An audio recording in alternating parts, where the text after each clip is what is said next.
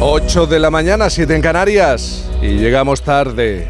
En Onda Cero, por fin no es lunes. Jaime Cantizano.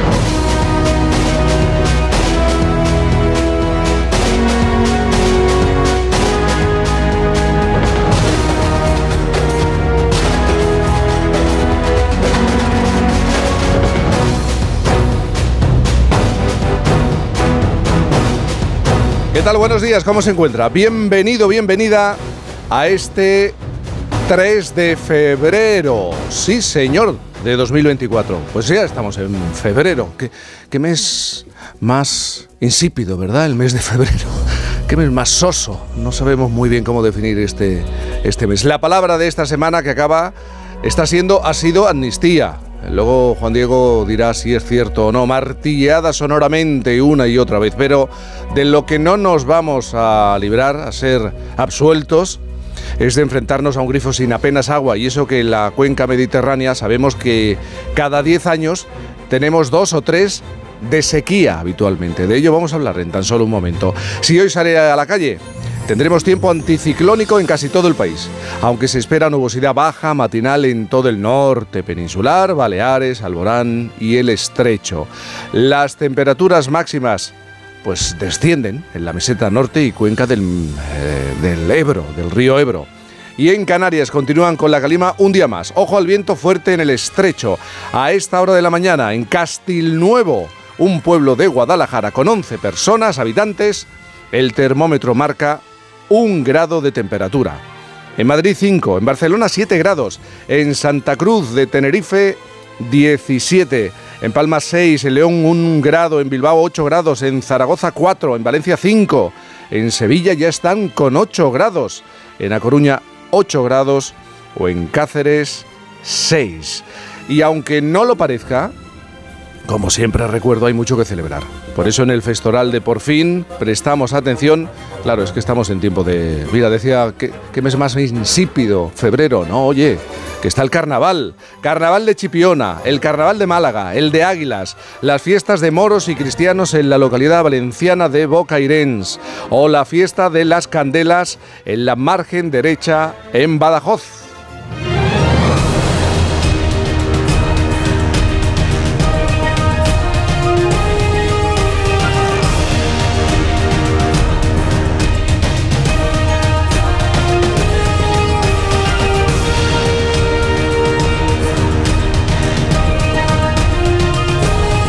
Isabel Lobo, buenos días. Jaime Cantizano, buenos, días. De luz y de color. De luz y de color, mucha luz en, estos días. Mucha luz y poca agua. De eso vamos a hablar en tan solo un momento. Y dices febrero, febrero bisiesto, que encima tiene un día ¿A ti no te parece ¿eh? un mes insípido? No, a mí me parece un Falto mes mágico. de gracia. No, ¿Cómo no, al contrario. mágico? Al contrario, es mágico. Además tiene un día más o un día menos, depende cómo se le pone en la punta del pie. Es un mes... Por, por eso mismo. Es un mes. Qué raro es ese- este Eso sí, mes. eso sí, eso es raro. Es raro, raro, raro, sí, sí, sí. No sé si, no sé si Ignacio se ve a sí mismo como un personaje eh, peculiar, raro. Ignacio Varela, buenos días.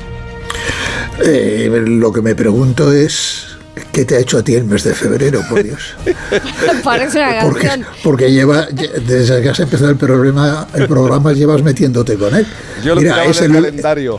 Lo es el último, es el último mes del invierno, es el preludio de la primavera y además, como dice Isabel, es cortito y tal. Bueno, pues ¿Ves? Eh, Ni chicha ni limoná, que se dice en mi tierra. No, no sabemos muy bien. Juan Diego Guerrero, buenos días. Bueno, ya añado algo más que es muy de tu gusto y de tu grado. Es el Día de los Enamorados, lo que llega dentro de poco, con lo cual es un Sí, mes muy sí, entretenido. sí. Y este año además hay elecciones, con lo cual ya es chupi festivo. Bueno, ¿y qué, mes, ¿y qué año no hay elecciones, Juan Diego? Eso tampoco... También es verdad. Yo no podría define. quitarlo del calendario por una única razón. Por Porque es el mes del Día Mundial de la Radio.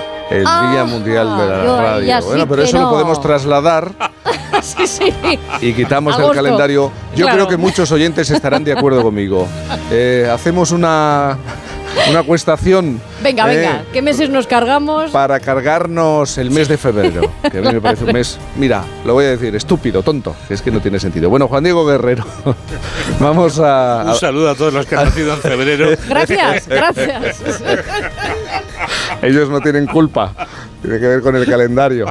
Bueno, Ah, tres claves para entender esta jornada. Pues como dirías tú, llegamos tarde, llegan tarde los candidatos porque los líderes de los partidos políticos nacionales desembarcan ya en Galicia, Jaime, inevitablemente, porque estas elecciones del 18 de febrero así lo requieren. Hoy está allí el líder del Partido Popular, eh, Alberto Núñez Feijóo, que va a celebrar esta tarde el meeting que consideran siempre que es el que les trae suerte. Empiezan la campaña electoral con un gran mitin en la Plaza de Toros de Pontevedra y esta tarde va a estar allí acompañando a Alfonso Rueda, candidato del PP. También va a estar eh, hoy Pedro Sánchez en Galicia, va a estar también eh, Yolanda Díaz y va a estar también eh, Santiago Abascal. Como decimos, ya a partir de ahora esto va a ser el pan nuestro de cada día. Y el agua nuestra de cada día es la segunda clave, Jaime, de la que efectivamente vamos a escuchar hablar con profusión aquí en este programa.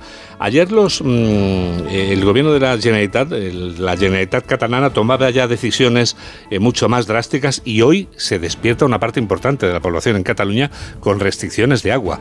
El 80% de los catalanes se ve afectado ya. Esto tiene que ver y está ligado, vinculado directamente también con los problemas que están teniendo los agricultores, otro gran asunto sin duda. Y la tercera clave es que anoche no perdió el tiempo el presidente Joe Biden y ha cumplido su palabra.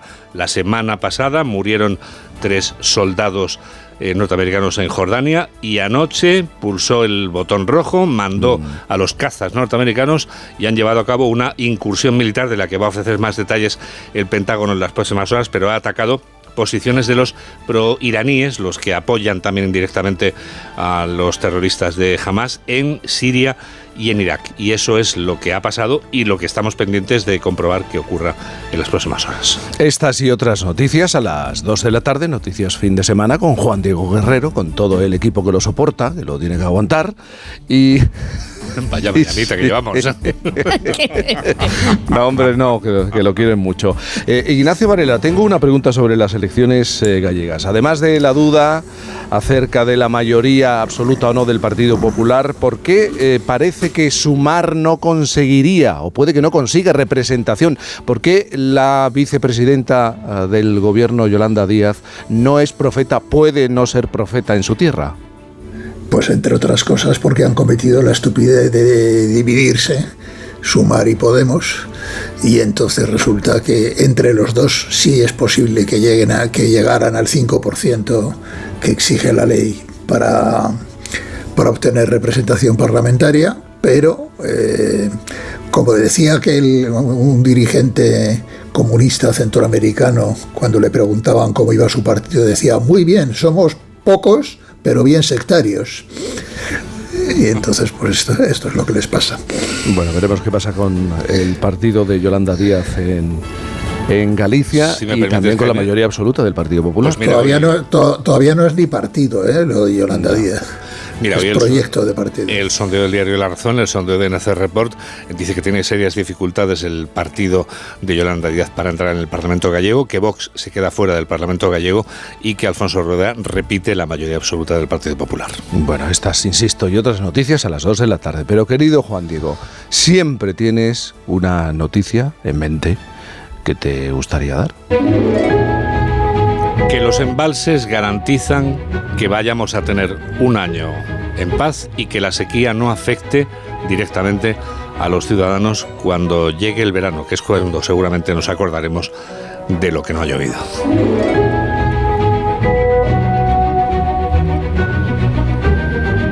Un sueño, ¿eh? es un sueño. Sí, necesario, pienso yo. Y no sé si una fantasía tu regalo musical, Juan Diego. Es una fantasía. Porque es una fantasía. Estamos hablando tanto del campo, de la agricultura. he decidido traer el agro rock español por antonomasia, el de Manuel Jesús Rodríguez Rodríguez, un hombre que ha pasado ya la historia por una composición sin duda mítica. Leo textualmente el título, Opa, lleve hace un corral. Opa, yo voy a hacer un corral. Pasa gallina, hoy pasa menino. Opa, yo voy a hacer un corral. Una letra contundente para una música todavía más contundente esta mañana. Opa, yo voy a hacer un corral. Pasa guarrilla, hoy pasa guarrillo. Opa, yo voy a hacer un corral. Pasa una potra, ahí con su potrillo. Yo te ayudo a arrancar la bici, yo te ayudo a pintar el roble, te ayudo a sacar ¿Pero la lo conoces? El koala. defines. El koala es un... Ay, eso es, eh, estoy confundiéndolo con No me pises que llevo chanclas, es verdad. Pepe Bueno, Vecines eh, no. Una línea inspiradora del agropop español, eh, uno en el, el caso de, de No me pises de los 80, Es Koala verdad, ya de los verdad. 90. Que no se me enfade el koala, ¿eh? Hombre, Por confundirlo. koala, el koala es un auténtico Muy buen tío, muy buen tío. Además, un hombre que se dedica a la música desde hace décadas. ¿Y te has acordado de él por alguna razón en particular? Cuando he atado cabos y he pensado en el campo, en la agricultura, quería rendir un homenaje sentido y cariñoso a este agropop rock del koala. Querido Juan Diego, que, que te quieren mucho, hombre, en el equipo. No me hagas caso, a las 8 de la mañana no soy persona. Ya lo sabes, ni el sábado ni el domingo, porque siempre llego tarde. Y, y dormido también. Gracias, Jaime. gracias. Bueno, Isabel Lobo, ojos de lobo que se fijan en... Atención, esta semana Elon Musk afirmaba haber implantado un chip en el cerebro de un paciente que con- para controlar, que controla los dispositivos móviles, ¿no? Sí, sí, sí, sí. Telepatía, ¿eh? así se llama el chip cerebral que por lo visto se ha implantado en un paciente con la esperanzadora intención de que pensando, y cito literal, ¿eh? pensando se pueda hacer una llamada o controlar el teléfono. Por supuesto, el escepticismo científico ha estado ahí toda la semana y China ha recogido el testigo, porque esto que ha hecho Elon Musk ha sido potenciar más la competitividad tecnológica que otra cosa, porque no hay más pruebas de lo que, de lo que ha hecho. Varios investigadores del país asiático llevan años desarrollando interfaces cerebro-computadora y recientemente el gobierno, esta semana, el gobierno de China ha manifestado su intención de promover esta tecnología y competir con Elon Musk. Los implantes neuronales son ya la segunda carrera espacial, a mí me parece, pero para controlar o para descontrolarlo todo, porque sabemos eso, ¿no? Que los experimentos a favor de la telepatía han sido criticados históricamente por la falta de controles adecuados. Que por la telepatía aún no se han resuelto los grandes problemas universales, lo sabemos, pero sí se están resolviendo aplicaciones adecuadas de la tecnología para ponernos en una posición interesante en cuanto a avances. El año pasado, esto lo he podido revisar, durante el año 2023, ese año fue pródigo en publicaciones sobre implantes cerebro-ordenador en la neurorehabilitación de pacientes con ictus, con ELA y otras enfermedades. Muy interesante. Las cañerías rotas malgastan el 15% del agua destinada al consumo urbano en nuestro país. Otra cosa es lo que no nos cabe en la cabeza o aquello que en qué cabeza cabe. ¿eh? En qué cabeza cabe que por descontrol o por falta de telepatía últimamente la sequía podría costarle a España 4 billones y medio de euros hasta do- 2050, ¿eh? Hasta 2050. Estando como están las cosas, ¿cómo es posible que leamos titulares de este, de este tipo? ¿Cómo es posible que un particular gaste 5 millones de litros de agua como ha sucedido en Esponellá? ¿eh? Esto ha sucedido, esto ha pasado y este es uno de los casos denunciados en Girona y es el ejemplo del gasto extraordinario que se puede producir por falta de control. Declarar la fase más grave en la región de Barcelona y Girona abastecida por los ríos Ter y Llobregat, llegar a esa fase de emergencia en regiones de nuestro país a pesar de las previsiones, de los avisos, bueno, tan solo da cuenta del desbordamiento, creo, y, y del episodio de colapso en el que todo el mundo anda orbitando. En la búsqueda de alianzas en Bruselas, hasta allí llevo la mirada. Bueno, de nuevo España busca solidaridad en los países del norte. Intentamos juntarnos al sur de Italia, de Grecia, al sur de Francia, Croacia, Macedonia. Intentar que la agenda política del agua, que de momento solamente tiene fugas, pues llegue a buen puerto. ¿no? El tiempo pasa. Y lo que parecía imposible, pues ya no lo es. Europa puede afrontar una mega sequía de cinco años a partir de 2030. El cortisol pasa de una generación a otra. Esto me preocupa porque la ciencia del estrés da claves para gestionarlo mejor. Y por heredar que no quede. ¿eh? Heredar, heredamos generacionalmente políticas inconclusas, planes sin planificación real, heredamos sin querer todo lo que no queremos. Heredar, heredamos hasta el estrés de nuestros antepasados. España es el quinto país con más estrés de toda la Unión Europea. Ahora también sabemos que la forma en la que reaccionamos al estrés se transmite genéticamente. Y puede venirnos heredada de nuestros padres, abuelos, Ahora bien, los cerebros bien estresados o que saben convertir el estrés en estrés bueno son los que están más en forma. Eso dicen los científicos. Sin necesidad de neuromicrochips de Elon Musk ni nada de esto, ¿eh? pero este es el tablero de juego que tenemos. Casillas de la irritabilidad, movimientos de ansiedad anticipatoria, incertidumbre, indiferencia, aislamiento. La clave ya no es si este sábado cuando cada uno haga el recuento del estrés bueno o malo de la semana se olvida de él o no, sino si ese estrés ha sido ocasional o del crónico, ¿eh? del que nos acompaña cada dos por tres. Bueno, pues una parte se hereda, esa vamos a soltarla, y la otra parte no se compra, pero se entrena. A lo que voy, para darse por satisfecho y sentir correspondencia con el mundo, ni visión remota, ni clarividencias, telepatía, ni legeremancias varias. ¿eh? Esa telepatía del simplemente pensando haré tal o cual cosa lleva dándonos fallo desde que el ser humano se propone hacer algo bien en propio beneficio. Así que rehacerse ante situaciones difíciles, dice la ciencia, responde a un sentido de la coherencia que de momento la tecnología y las teorías más conspiranoicas no han conseguido resolver. Y es muy sencilla, la confianza en uno mismo. Muy interesante esta convivencia, esta manera de vivir de, manera permanente con el estrés. Pero piénsalo, una parte no es tuya. Una parte. Bueno, a lo mejor es un consuelo. claro. A mí me consuela poco, pero, pero lo que dice la ciencia, además. Lo que dice la ciencia. Las 8.15, las 7.15 en Canarias. Y esto no es un juego de palabras.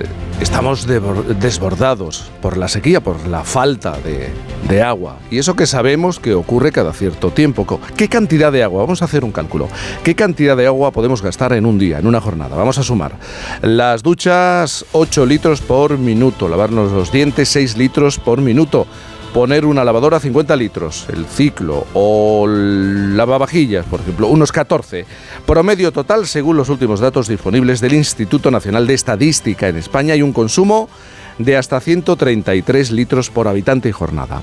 En Cataluña, ya lo saben, hay restricciones en los hogares, en concreto 200 litros por persona y día. Se ha llegado a una situación de emergencia por sequía que se ha extendido esta semana a 202 municipios, por lo que alcanza ya a 239 localidades. Sus embalses han entrado en el mínimo histórico, entre ellos el embalse de Vilanova de Sau, eh, lo hemos visto en, en, imágenes, el segundo más grande de Cataluña, reflejo de la grave situación que se está viviendo. Las medidas se extienden también a la industria, a los usos recreativos y al campo, reduciendo hasta en un 80% el riego agrícola. En otros lugares, como Andalucía, la situación no es mejor.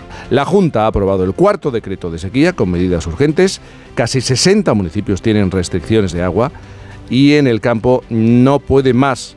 Las manifestaciones son más intensas aquí y en toda Europa y serán más frecuentes. Incluso hay quien habla ya de un éxodo del agua. Agricultores obligados a marcharse a otros lugares donde sí tengan abastecimiento para poder sembrar es un problema que llevamos arrastrando mucho tiempo, un problema complicado, que pone a las familias en una situación desesperada y que nos afecta a todos. Así que esta mañana vamos a conversar con tres personas que saben del agua, pero desde distintos puntos de vista. Podemos saludar a Bruno José Ballesteros, que es navarro, eh, perdón, Bruno José Ballesteros Navarro, no que es Navarro, hidrogeólogo especialista en aguas subterráneas, jefe de la unidad territorial de Valencia del CSIC, está con nosotros. Bruno, buenos días. Hola, buenos días, Jaime. Buenos días. sí, no eres valenciano, tranquilo. Te he ubicado en, otra comunidad. Bueno, Joan Riera es vecino desde hace más de 35 años de Vilanova de Seu y ha sido alcalde del municipio durante 16 años. Joan, buenos días. Buenos días, Jaime. Buenos días. Buenos días. Y Diego Bellido, agricultor de la zona del Bajo Guadalquivir en Sevilla, es productor de tomates. Se ha hablado mucho de tomates eh, en esta semana de industria y desde el 2021 no siembra esos tomates. Ahora nos va a explicar por qué. Diego, buenos días. Buenos días, y precisamente no es por la ex ministra francesa, ¿eh? es por la sequía. Es por la sequía, de eso vamos a hablar. Empiezo con, con Bruno. Sabemos que la sequía, Bruno, eh, no es algo que nos pille por sorpresa, ¿no? De hecho, hay un patrón que se viene repitiendo, sobre todo en la cuenca mediterránea. Cada 10 años pasa una década y nos tenemos que enfrentar a unos dos o tres años de sequía.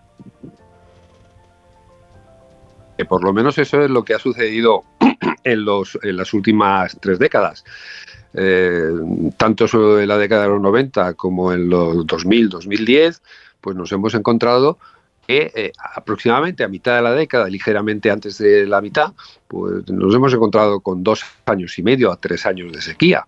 Y, bueno, eh, ahí estamos, en esta cuarta década, pues que parece que se cumple ese patrón. El principio de esta sequía, ¿dónde, ¿en qué momento lo situamos?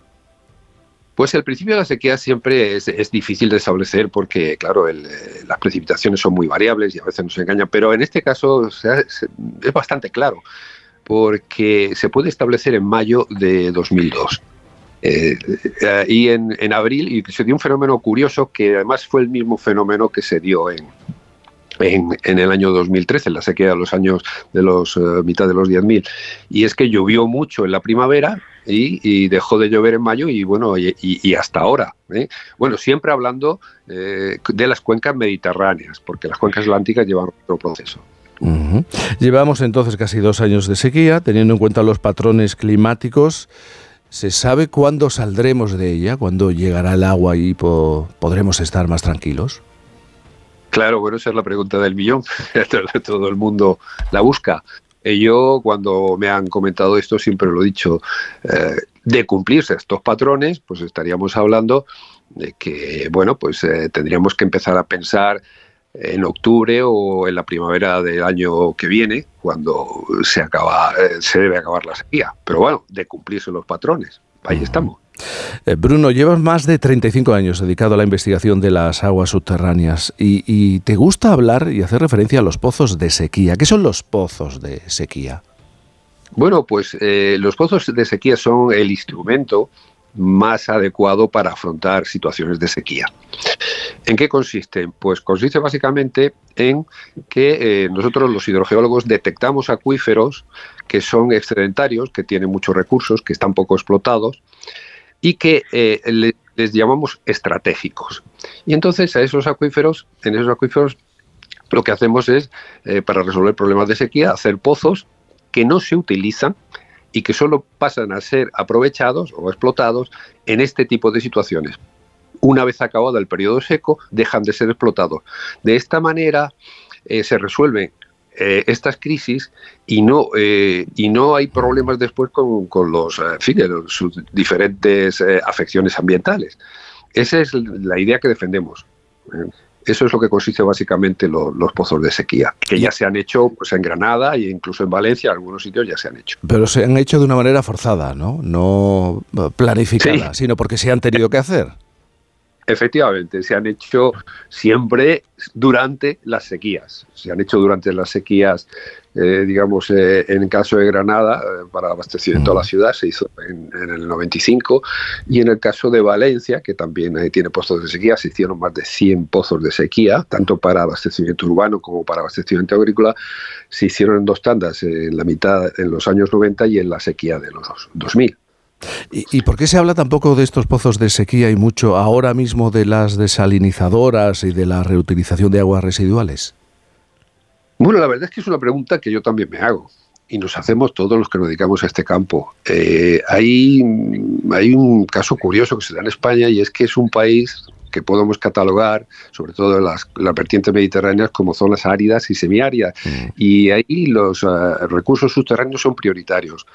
Por ejemplo, pues podemos decir que la cuenca del Júcar, que la conozco bien, la mitad de los recursos, eh, casi la mitad de los recursos explotados son subterráneos el por qué no se da mayor visibilidad o se utiliza o se estudia más, pues eh, es un, yo también me lo pregunto, no lo sé, pero nosotros la verdad es que estamos en eso, en difundir eh, esa idea, porque el uso de las aguas subterráneas en este tipo de países con meteorología, con precipitaciones escasas, es, muy importante. Y, no solamente la sequía, sino que hay incluso propuestas para, para eh, evitar o minimizar los, efectos del cambio climático, que eso es muy importante. Y no, no, todo, no todo va a ser negativo, ¿no? Lo que sí ha mejorado en, los últimos tiempos, o por lo menos parece ser en algunas zonas, es eh, el arreglo de las redes de abastecimiento, reducir la cantidad de agua que se pierde. Efectivamente, hace, hoy hace un ratito que lo catalogabais en un 15% las pérdidas. Eh, yo personalmente creo que son mayores. Eh, y en eso es verdad que, como comentas, se ha avanzado mucho. Hace dos o tres décadas, pues eh, teníamos pérdidas en las redes que en algún caso y en alguna población todavía existen pocas, pero de hasta el 50%. En eso se ha avanzado mucho y ya tenemos ciudades como Alicante, que ha llegado a una cifra realmente impresionante, que es el, eh, que tiene un 5% de pérdidas en la red. Y eso es muy, muy de alabar. Claro, eh, lógicamente van impulsado todo esto por, por, por, la falta de recursos y por la optimización de recursos. Eh, Joan, y hablo ahora con él, en tu localidad está el segundo embalse con más capacidad de Cataluña. Ahora mismo se encuentra, al, antes lo decía, al 4,75 de su capacidad es su mínimo histórico, abastece a Barcelona y vosotros también dependéis de él. Pero ¿cuánto ha tardado en vaciarse de esta manera? Eh, para ti supongo y para vosotros no ha sido una sorpresa porque lo habéis vivido, lo habéis visto paso a paso. Sí, sí, es, es así. Que ha bajado, pues estamos hablando que con un par de años ha, ha quedado en esta situación. Pero tú bajo... Es el problema que hay. Bajo tu punto de vista y habiendo sido alcalde durante 16 años, ¿cómo se ha llegado a esta situación, a ese punto? Bueno, esta situación pues llegamos en un momento que, como estamos hablando ahora, pues por el tema de la pérdida de agua de las tuberías, que yo creo que es mucho más importante. Como decíamos, de un 15% pues es más elevado en los pueblos porque esto no da votos y no lo ve nadie, arreglar las tuberías, pero en estos momentos ah, creo que es muy importante pues esto, la gestión del agua, pues ha sido lo mismo. Nosotros este embalse depende del agua de Barcelona y del riego de parte de Gerona. Y aquí se ha hecho una gestión, pues que también ah, en sus momentos cuando el embalse está lleno, pues las hidroeléctricas tiran de aquí para hacer luz. Hemos sabido a los precios que ha estado la luz y a partir de aquí todo el mundo va tirando mientras tenemos el, la botella llena, mm. pero arriba la dejan soltar cuando quieren. Y este ha sido el problema que todo el mundo preveía que en ciertas épocas tenía que llover y no ha pasado esto, que ha pasado los consumos han ido bajando, los litros han ido bajando y al final hemos llegado a esta situación. Alcalde, teniendo tan cerca esa cantidad de agua, eh, es un pueblo, sois unos 320 eh, habitantes empadronados, es un pueblo que desde hace mucho tiempo tiene conciencia del uso responsable del agua, ¿no? Y, y, actuáis con responsabilidad. Sí, porque nosotros desde que tuvimos aquí el, el temporal Gloria que hizo cuatro años, que hace cuatro años este embalse pues ah, pasaba el agua por encima de, de, la presa, porque estaba totalmente desbordado y con peligro de, de a ver cómo se gestionaba para abrir las compuertas para que no se inundara parte de Gerona, pues hasta día de hoy. Pues desde entonces aquí ha llovido mm, nada y menos. Y aquí nosotros ya hemos tenido muchos problemas porque la parte importante del, del pueblo se abastece de, de, de una riera ancha, pero que depende del caudal. Y cuando ya estás de estos de sequía, pues el río baja flojo y, y, estamos en punto de quedarnos sin agua. Y una parte del, em, del pueblo dependemos del embalse, pues este embalse, pues con el tipo de los niveles que han ido bajando, han salido contaminaciones de agua que no hemos podido coger de ella y estamos hablando que hacemos más hace más de año año y cuatro meses que vamos con cisternas desde el pueblo, que nos abastecemos, a la otra parte del embalse, pues para que esos vecinos tengan agua con, con cubas, pues dos días a la semana. Los vecinos lo viven a diario desde hace tiempo, como nos eh, acabas de, explicar, pero eh, ¿qué va a pasar con las granjas y con la siembra en la, en la zona? ¿Se puede mantener? Bueno, la, la, la siembra aquí nosotros dependemos de, del agua de... No hay riego, Ah, pero aquí no siembra de nadie.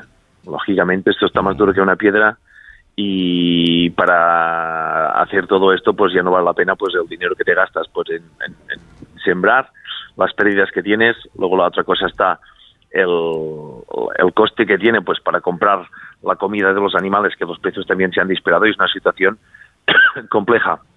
Y lo que decimos pues em, para la gente nosotros ya hace años que tenemos los riegos parados las fuentes cerradas y todo el mundo está muy concienciado de que el agua es, es, es, es una cosa pues que, uh, que es costosa aquí. Mm. Pero claro, yo por ejemplo veo con la gestión que se ha hecho en las grandes ciudades aquí todo el mundo es muy egoísta y cuando abre el grifo y sale agua ya están contentos. Ninguno hace la reflexión de lo que puede pasar. Y aquí es donde estamos. Y luego en cuanto a la gestión, pues de, de limpiar pueblos con agua potable, que ahora ya dicen que es eh, de depuradoras o todo, yo pienso que estas medidas se tenían que haber tomado muchos antes.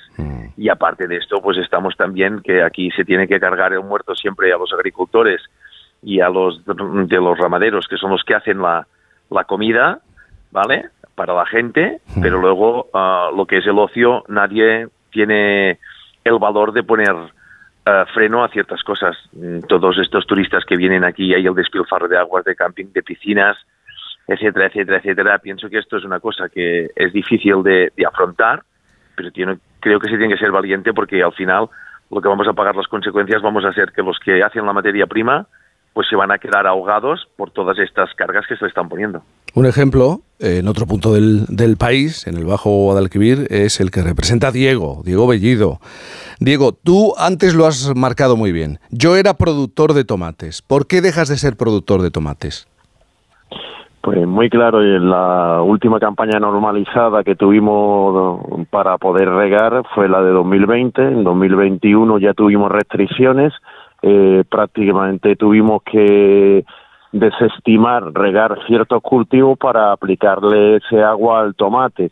Ya en 2022 con una restricción del 50% y el año pasado con una restricción al uno a, a un tercio del agua que tenemos de dotación asignada, pues es imposible, es inviable que podamos sembrar tomate. Es más, nuestros agricultores, eh, nosotros mismos, nos hemos tenido que realizar un éxodo del agua buscando agua a la provincia de Cádiz.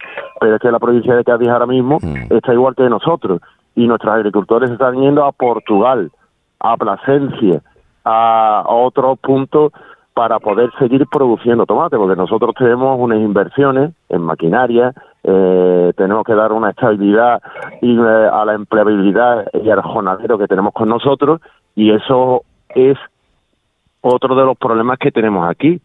Eh, hablamos de una España vaciada y como la situación sigue así, la España vaciada va hasta aquí en el sur. Sois los mayores productores de tomate de industria de, de toda Andalucía, tenéis casi 6.000 hectáreas, eh, pero para que nos hagamos una idea, en este momento, ¿cuántas hectáreas están produciendo? Mira, Sevilla, Sevilla producía las 6.000 hectáreas en 2020. Sí. El año pasado fueron 200 hectáreas en Sevilla. Las 200 demás se produjeron hectáreas. Todas en- sí, hemos pasado de 6.000 campos de fútbol a 200 campos de fútbol el año pasado. 200, 200 y pico en la provincia de Sevilla. Y ahora haceros cuenta que las dos agroalimentarias más importantes, la segunda a nivel mundial y la cuarta a nivel mundial, están instauradas aquí. Ellos tienen que cumplir una serie de contrataciones con empresas multinacionales muy importantes, como API, Fruco, Orlando, eh, con los otros cultivos que tenemos, los de otoño ahora mismo, la coliflor, el brócoli, estamos hablando que surtimos a media Europa. Si no tenemos agua para, para producir, quiere decir que vamos a perder esas contrataciones. Igual sucede con el tema de la maquinaria del tomate. Muchos de nuestros agricultores tenían ma- maquinaria de recolección y la han vendido. Cuando aquí tengamos una campaña normalizada, no vamos a tener máquina de recolección. Y, Diego, en, estos años, claro, se nos pide ahora responsabilidad. Vosotros sí habéis eh, dado una serie de pasos para tener un sistema más eficiente. Por ejemplo, habéis ideado, ¿qué es esto de los pequeños embalses? Mira, nosotros ya nosotros eh, veníamos porque que éramos tú eh, proviene de, de Andalucía, está cerca de nosotros.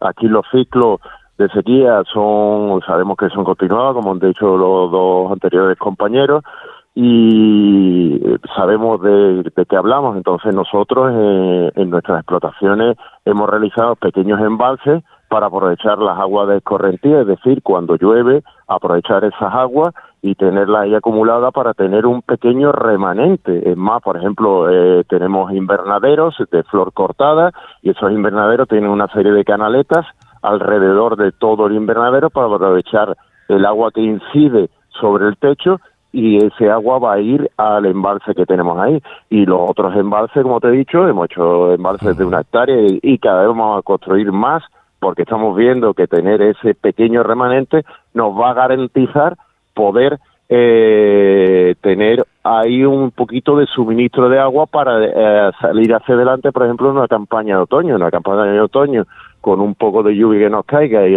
y con el remanente que tengamos, pues podemos sacar hacia adelante el cultivo de la coliflor, del brócoli. Hmm. Pero otra de las cosas, Jaime, es decirte que todas las agroalimentarias que se iban a instalar por esta zona se están marchando porque nosotros éramos el mayor huerto al aire libre de Europa y que al no garantizarles la posibilidad Claro. de tenerles el producto que ellos necesitan, pues no se han instaurado. Te estoy hablando de empresas de alcachofa, Mm. de espinaca, de zanahoria, de cebolla.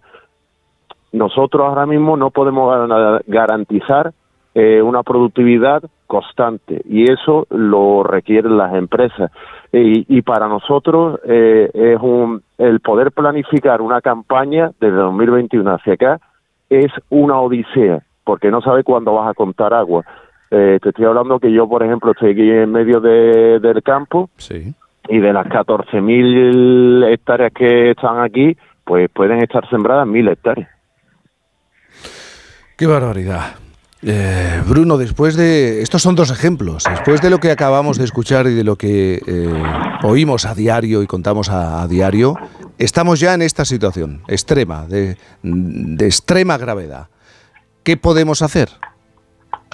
Bueno, pues eh, nosotros, eh, los geólogos, trabajamos en las soluciones. Eh, es decir, cómo podemos afrontar estos periodos. El ejemplo que antes mencionaba de los pozos de sequía es claro.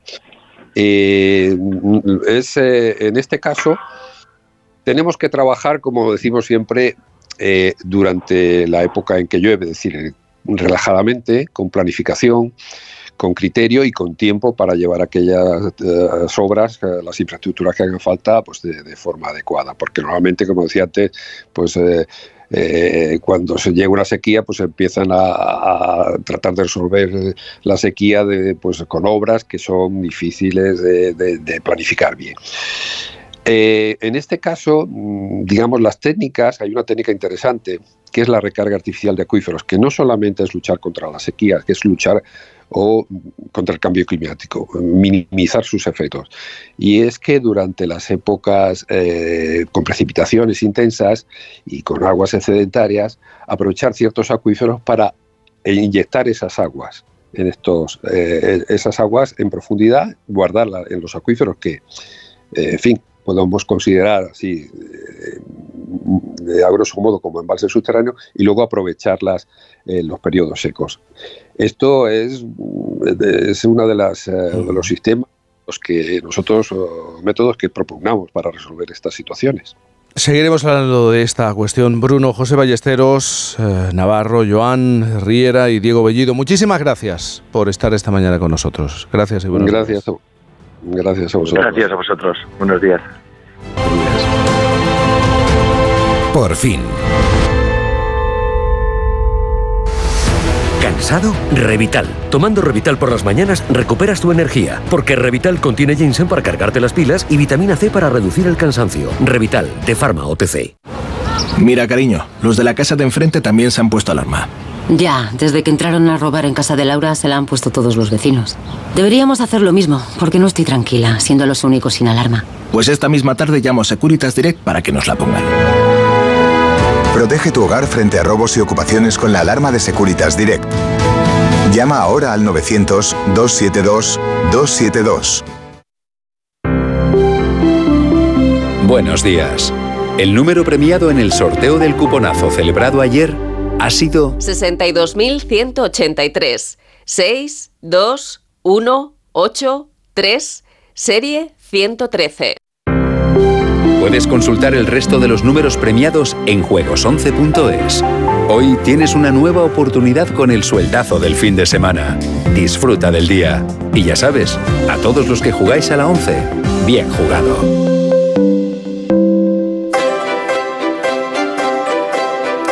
Esta semana se vivió en el Congreso una situación que para muchos resultó, bueno, no sé cómo calificarlo, surrealista. El mismo partido que había exigido y negociado durante meses la ley de amnistía la tumbó en la votación. creando una situación de, de confusión absoluta. Nada más que hay que ver algunas caras incluso la del presidente de gobierno. Muchas personas se preguntan cómo pudo producirse ese hecho y qué hay tras tanta maniobra en la oscuridad. Esta semana hemos pedido a Ignacio Varela, sospechoso de sábado, que desde su experiencia de analista, que ha vivido la política por dentro, intente descodificar lo que está ocurriendo con la ley de amnistía y cómo puede terminar este auténtico culebrón. Hoy, Ignacio, no sé si lo tienes difícil, si lo tienes fácil, pero confiamos en que nos des aportes un poco de luz sobre esta cuestión, porque la semana que viene vamos a seguir hablando de amnistía, va a seguir siendo la palabra. La semana, el año y puede que la legislatura entera. Admito que no es sencillo explicar lo que pasó el martes en el Congreso. Realmente resulta difícil entender que un partido exija una ley, negocie su redacción hasta la última coma y cuando llega la hora de votarla se la cargue a ver si soy capaz de dar una interpretación coherente y comprensible, aunque ya te digo que no garantizo nada. Mira, todo empieza en la noche del 23 de julio, cuando Pedro Sánchez hizo números y concluyó que la única forma de mantenerse en el poder era aliarse con todos los partidos que lo apoyaron en la legislatura anterior y añadir a la ensalada el de Puigdemont. Bueno, los necesitará a todos durante todos los días de la legislatura. Un solo fallo en una votación importante y el gobierno se quedará en minoría. Y resulta que todos esos partidos tienen en común una relación conflictiva con la Constitución. Son lo que suelo llamar partidos destituyentes. Y además algunos tienen dirigentes o simpatizantes inmersos en procesos judiciales por diversos actos delictivos por diversos actos delictivos, no por tener tal o cual ideología. Naturalmente, lo primero que esos dirigentes exigen para prestar sus votos es que la acción de la justicia se neutralice y se les garantice la impunidad total. Problema, ni el gobierno ni el parlamento pueden hacer semejante cosa. En un Estado democrático con división de poderes, ante la presunción de un delito, los jueces están obligados a aplicar la ley y nadie se lo puede impedir sin quebrar los fundamentos del sistema. A pesar de lo cual, este gobierno ha ido haciendo todo lo posible por ayudar a sus aliados a escapar de la acción de la justicia. Bueno, llegó Puigdemont al club y exigió una ley de amnistía y el Partido Socialista se la concedió con el único fin de amarrar la investidura de Pedro Sánchez. Y esa ley se redactó a varias manos entre Madrid y Bruselas, probablemente contando con cualificadísimos asesores institucionales. ¿Pero qué asesores te estás eh, refiriendo? ¿Vas a dar un nombre o algún que otro nombre? Mm, bueno, no creo que sea necesario ni prudente, pero los oyentes de este programa son inteligentes y nada cándidos, así que no necesitan más pistas. En el pacto político que firmaron el Partido Socialista y Junts, se decía que la amnistía incluiría a todos los afectados por procesos judiciales relacionados con el llamado proceso. Pero al afinar el texto se dieron cuenta de que si no querían tener problemas posteriores había que excluir algunos casos. En concreto los delitos de terrorismo con sentencia firme y los de traición, que en palabras llanas no es eh, ponerle los cuernos a nadie, sino la conspiración con potencias extranjeras para desestabilizar el Estado. Y en un principio Junts estuvo de acuerdo. ¿Por qué se incluyeron esas excepciones? Pues porque de ninguna manera un tribunal europeo aceptaría que en un Estado miembro de ese club se borren delitos de terrorismo y mucho menos actos de guerra híbrida en connivencia con países como Rusia en un momento como el que estamos viviendo. Eh, mientras, la justicia siguió actuando. Y en sus actuaciones aparecieron casos de sentencias firmes por terrorismo y otros en los que se investiga a ciertas personas por ese mismo delito y también por colaborar en la injerencia de Rusia en los sucesos de Cataluña. Así pues, esas personas no podrían beneficiarse de la amnistía y resultó que una de ellas, presuntamente, podría ser el mismísimo Puigdemont, que es el dueño de los votos que sostienen al gobierno. Por eso Junts exigió que se borren todas las excepciones de la ley que había acordado con el PSOE y eso puso al gobierno en una situación imposible. Si Sánchez no accedía a la exigencia de Puigdemont, este se cargaría su propia ley. Eso después de obligar al Partido Socialista a desdecirse de todo lo que sostuvo durante años, reventar las costuras de la Constitución, irritar a muchos de sus votantes, desafiar al Poder Judicial y provocar un cisma en el país. Así pues, el ridículo ha sido gigantesco, no me extraña lo de las caras que decía. Pero, a ver, espero que se me entienda sin necesidad de dar detalles.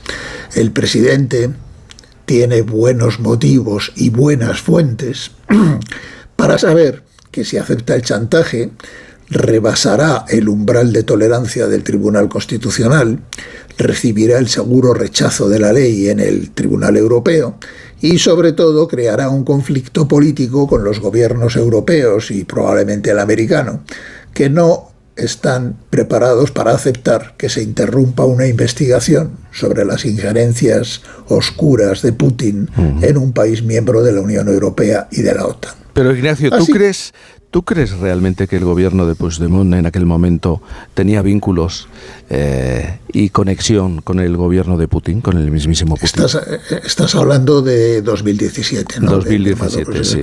No es que yo lo crea, es que está acreditado por los servicios secretos de varios países, incluidos los españoles. El objetivo de Putin es desestabilizar Occidente y el conflicto de Cataluña le ofrecía una ocasión espléndida para fracturar uno de los países más importantes de Europa. Así que, ante ese dilema, el presidente optó por el mal menor. Yo creo que sí hubo un acuerdo con Junts en la tarde del martes. El acuerdo consistió en buscar un truco reglamentario para ganar un plazo extra de negociación, a ver si en estos días el gobierno encuentra un incentivo adicional que reblandezca, un incentivo que no tenga que ver con la ley, que reblandezca la posición de Puigdemont y se conforme con un maquillaje del texto. Y ese, en eso es en lo que andan estos días. Bueno, hasta aquí el relato. Y ahora algunas lecciones de este episodio, que naturalmente son opiniones personales. Con esta composición del Parlamento y esas alianzas es posible permanecer el poder siempre que se renuncie a gobernar y a legislar. Un gobierno responsable no puede vivir cuatro años sometido a un chantaje permanente de quienes buscan desarticular el Estado. Segundo, el derecho no es de goma ni la justicia es un juguete. Pueden escribir lo que les dé la gana en esa ley o en cualquier otra, pero de ninguna manera van a poder evitar que los jueces defiendan su fuero y realicen su tarea. Lo que pasó es que Sánchez se comprometió con Puigdemont a hacer cosas que no están en su mano y ahora paga las consecuencias. Personalmente, yo no creo que Puigdemont esté directamente implicado en actos de terrorismo, aunque sí de alta traición. Pero ni, ni yo ni Pedro Sánchez somos quienes tenemos que decidir eso. El presidente del gobierno no es quien para dictar jurisprudencia, igual que el Tribunal Supremo no es quien para suplantar al Consejo de Ministros. Jaime, un choque a vida o muerte entre poderes del Estado es una tragedia para la democracia.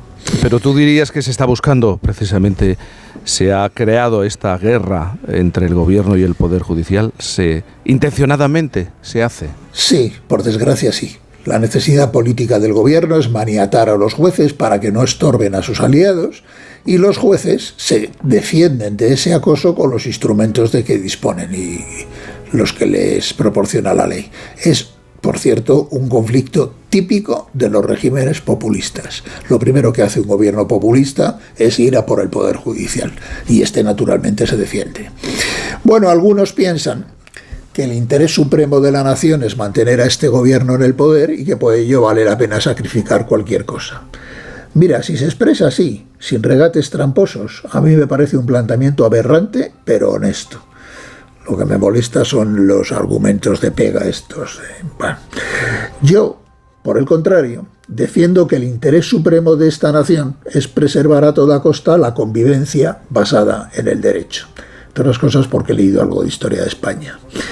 La amnistía de 1977 solo pudo funcionar desde el consenso, pero la de 2024 está diseñada en el laboratorio por y para el disenso. Su razón de ser es la confrontación y si no, no funcionaría. Y para mí eso ya es suficiente para estar en contra. Finalmente es una cuestión de prioridades.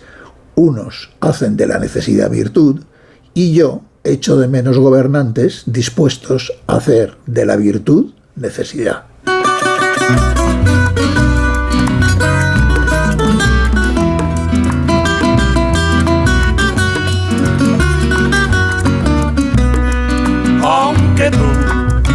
Echado en el abandono, aunque tú Pues ya me dirás, Ignacio, después de lo que hemos visto esta semana, bueno, llevamos ya semanas viéndolo, y de lo que has contado y explicado, ¿qué salida tenemos para este lío? Pues me temo que ninguna salida digna, porque lo sensato es lo utópico, que es un drama, ¿no? Lo sensato sería que el gobierno retire la ley de amnistía, que negocie con el PP algunas cuestiones inaplazables como son el presupuesto y la financiación autonómica y que en cuanto sea legalmente posible se convoquen elecciones generales. Pero abandonad toda esperanza. Seguiremos a estacazos. siento el dolor profundo de tu partida. Y lloro sin que sepas que el llanto mío tiene lágrimas negras, tiene lágrimas negras como mi vida.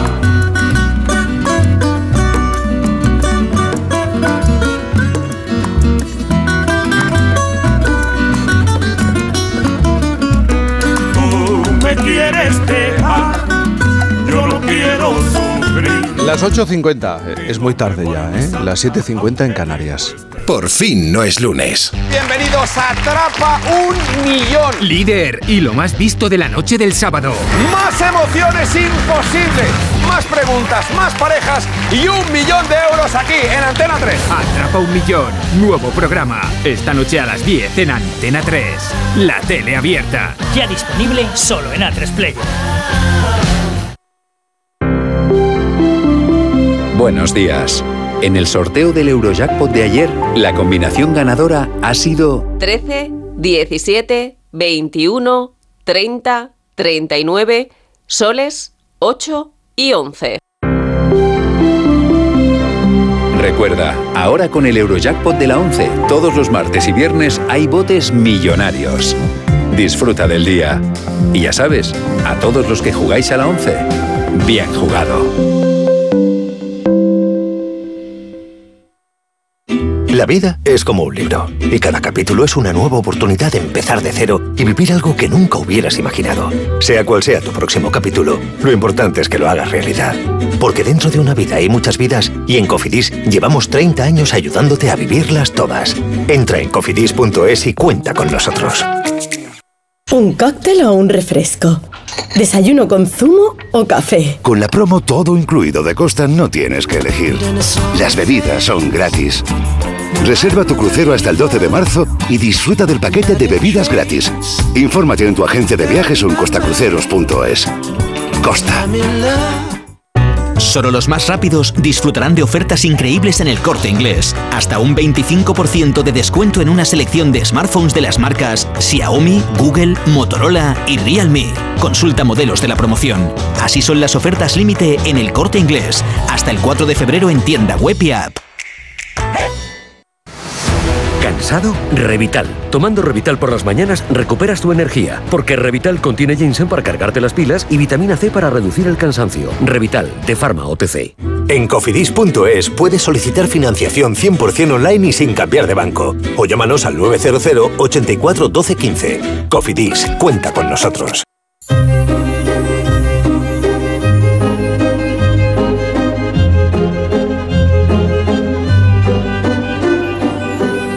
Es sábado por la mañana y a esta hora yo creo que es bueno que Isabel Lobo tire del hilo sin H, porque la H muda la va a utilizar ella para contar eso que, que no se cuenta tan a menudo sobre piezas musicales, sobre partituras, escalas o historias de voces que se han perdido en el tiempo, Isabel. Como esta. Este es un hilo que tira de la primera dama del bajo.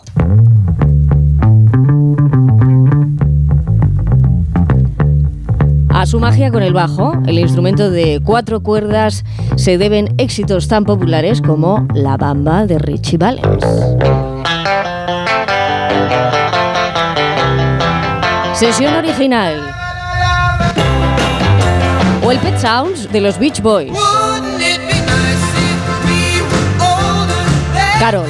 eh, Carol Kay, su virtuosismo es el de el mítico punteo de la banda sonora original de Misión Imposible.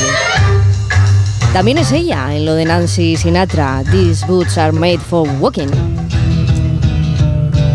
Y así se convirtió un bajo en unos tacones.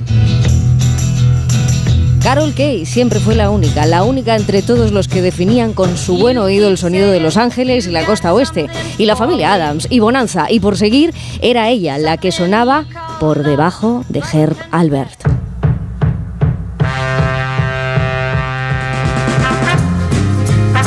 No pensaban allá por los años 60 que esos discos en los que estaba quedando atestiguado su talento serían hoy considerados piezas históricas que cambiarían el transcurso del pop. Paul McCartney, de hecho, reconoció que las líneas de bajo de Pet Sounds que grabó Carol Kay para los Beach Boys habían influido en su trabajo en el Sanger Pepper's Lonely Heart Club.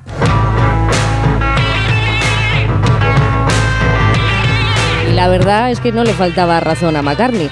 La historia de Carol Kay, su historia es un hilo de supervivencia. Hija de músicos, fue madre a los 16, limpiaba para pagarse las clases de guitarra y tocaba a la vez jazz por las noches para ganarse extras.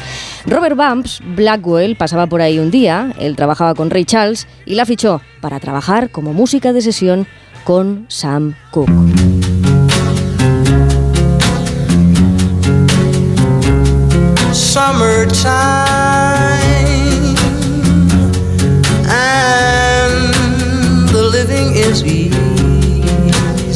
Y dejo ya de tirar y estiro del hilo de la mejor bajista de la historia, una adelantada a su tiempo, que hoy tiene 88 años. Sigue enseñando a hacer interesantes los acordes aparentemente fáciles. De hecho, Sonny y Cher la llamaron para hacer un acompañamiento en su canción The Beat Goes On, que le sonará. El bajo. Solamente tenía que tocar un acorde y muy aburrido. Pero Carol Kay compuso otros acordes para la línea de bajo y la canción llegó así a ser un gran éxito.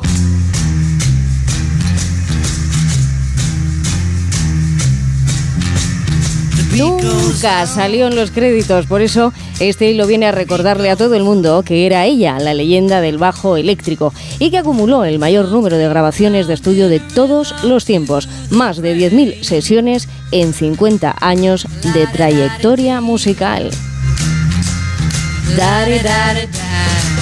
Carol Kay. Charleston was once the rage, uh-huh.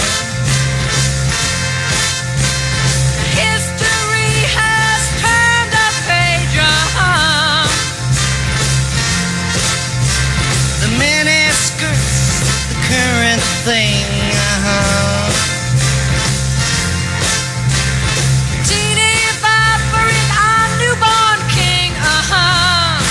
Ignacio Varela, te tengo que despedir, pero fíjate, a las 9 de la mañana vamos a hablar del deporte, el poder, la propaganda, la cultura y nuestro invitado, él asegura que estamos santificando a los deportistas que juegan con el dolor. Los ponemos en el altar, los situamos en el altar y hablamos del, del dolor como un valor extraordinario. No sé a ti qué te parece.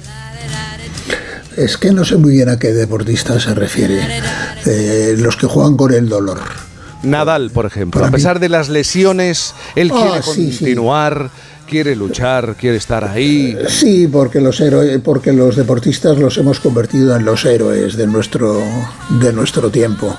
Y sí, probablemente es cierto, pero a mí me sensibiliza mucho porque Da- Nadal no deja de ser un, un hombre adulto que puede hacer con su cuerpo lo que le da la gana. A mí me sensibiliza mucho más el dolor de las pobres niñas que a los 10 o 12 años las obligan a dedicar 12 horas diarias a hacer a, a practicar la gimnasia, por ejemplo. A modificar y la anatomía completa. ¿no? A, a modificar su anatomía y a destrozar sus cuerpos para luego cuando llegan a los 19 años decirles que su carrera se ha terminado. ¿no? Pues Eso sí que me parece doloroso. Este también es un ejemplo de santificación del dolor en el, en el deporte. En un momento hablamos de ello. Ignacio, no sé si hoy vas a hacer algo de deporte, mira, pero disfruta del sábado y de un paseo Eso también es un tipo de... Es que para mí...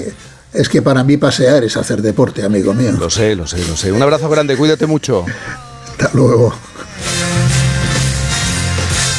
Ahora las noticias y luego hacemos deporte. Bueno, mejor dicho, vamos, vamos a hablar del deporte Sí. y no nos movemos de la silla. Estamos cansados. Onda Cero. Cantizano. Drums keep pounding a rhythm to the brain. La di da di dee. La di da di da.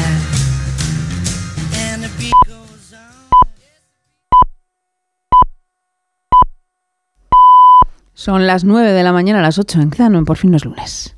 Como el perro y el gato. Como siempre, como todos los fines de semana, dispuestos a pasar un buen rato charlando de esos buenos amigos que son los no racionales que conviven con nosotros en nuestros hogares. Todo sobre las mascotas con Carlos Rodríguez. Sábados a las 3, domingos a las 2 y media de la tarde y siempre que quieras en la app y en la web de Onda Cero. Patrocinado por Menforsan, los especialistas en cuidados, higiene y cosmética natural para las mascotas. Te mereces esta radio. Onda Cero, tu radio.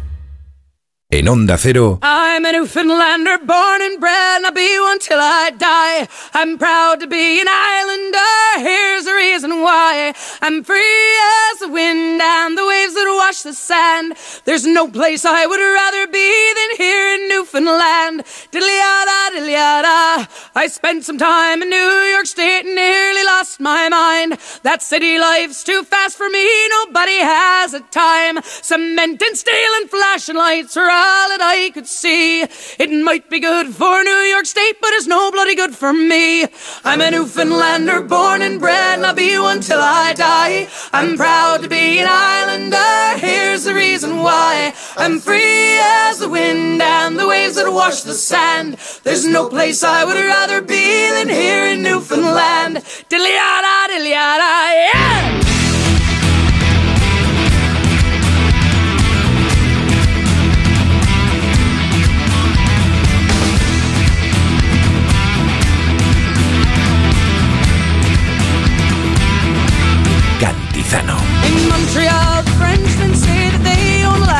Las 9, 7, 8, 7 en Canarias. Esta es la segunda hora de Por fin no es lunes. En este primer fin de semana del mes de febrero.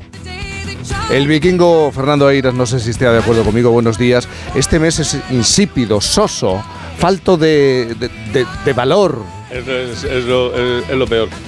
Eh, no, me, no des la no razón, más. por- no me des la razón por... Todos, todos los primogénitos somos de febrero por ahí. Del de hace muchos febrero, años. Porque sí. claro, la gente se Pero casaba vosotros, siempre en mayo, se iban de vacaciones ahí Y caíamos en febrero. y caíamos en febrero. Claro. El primogénito caía en febrero siempre. Siempre en el mes de febrero. Bueno.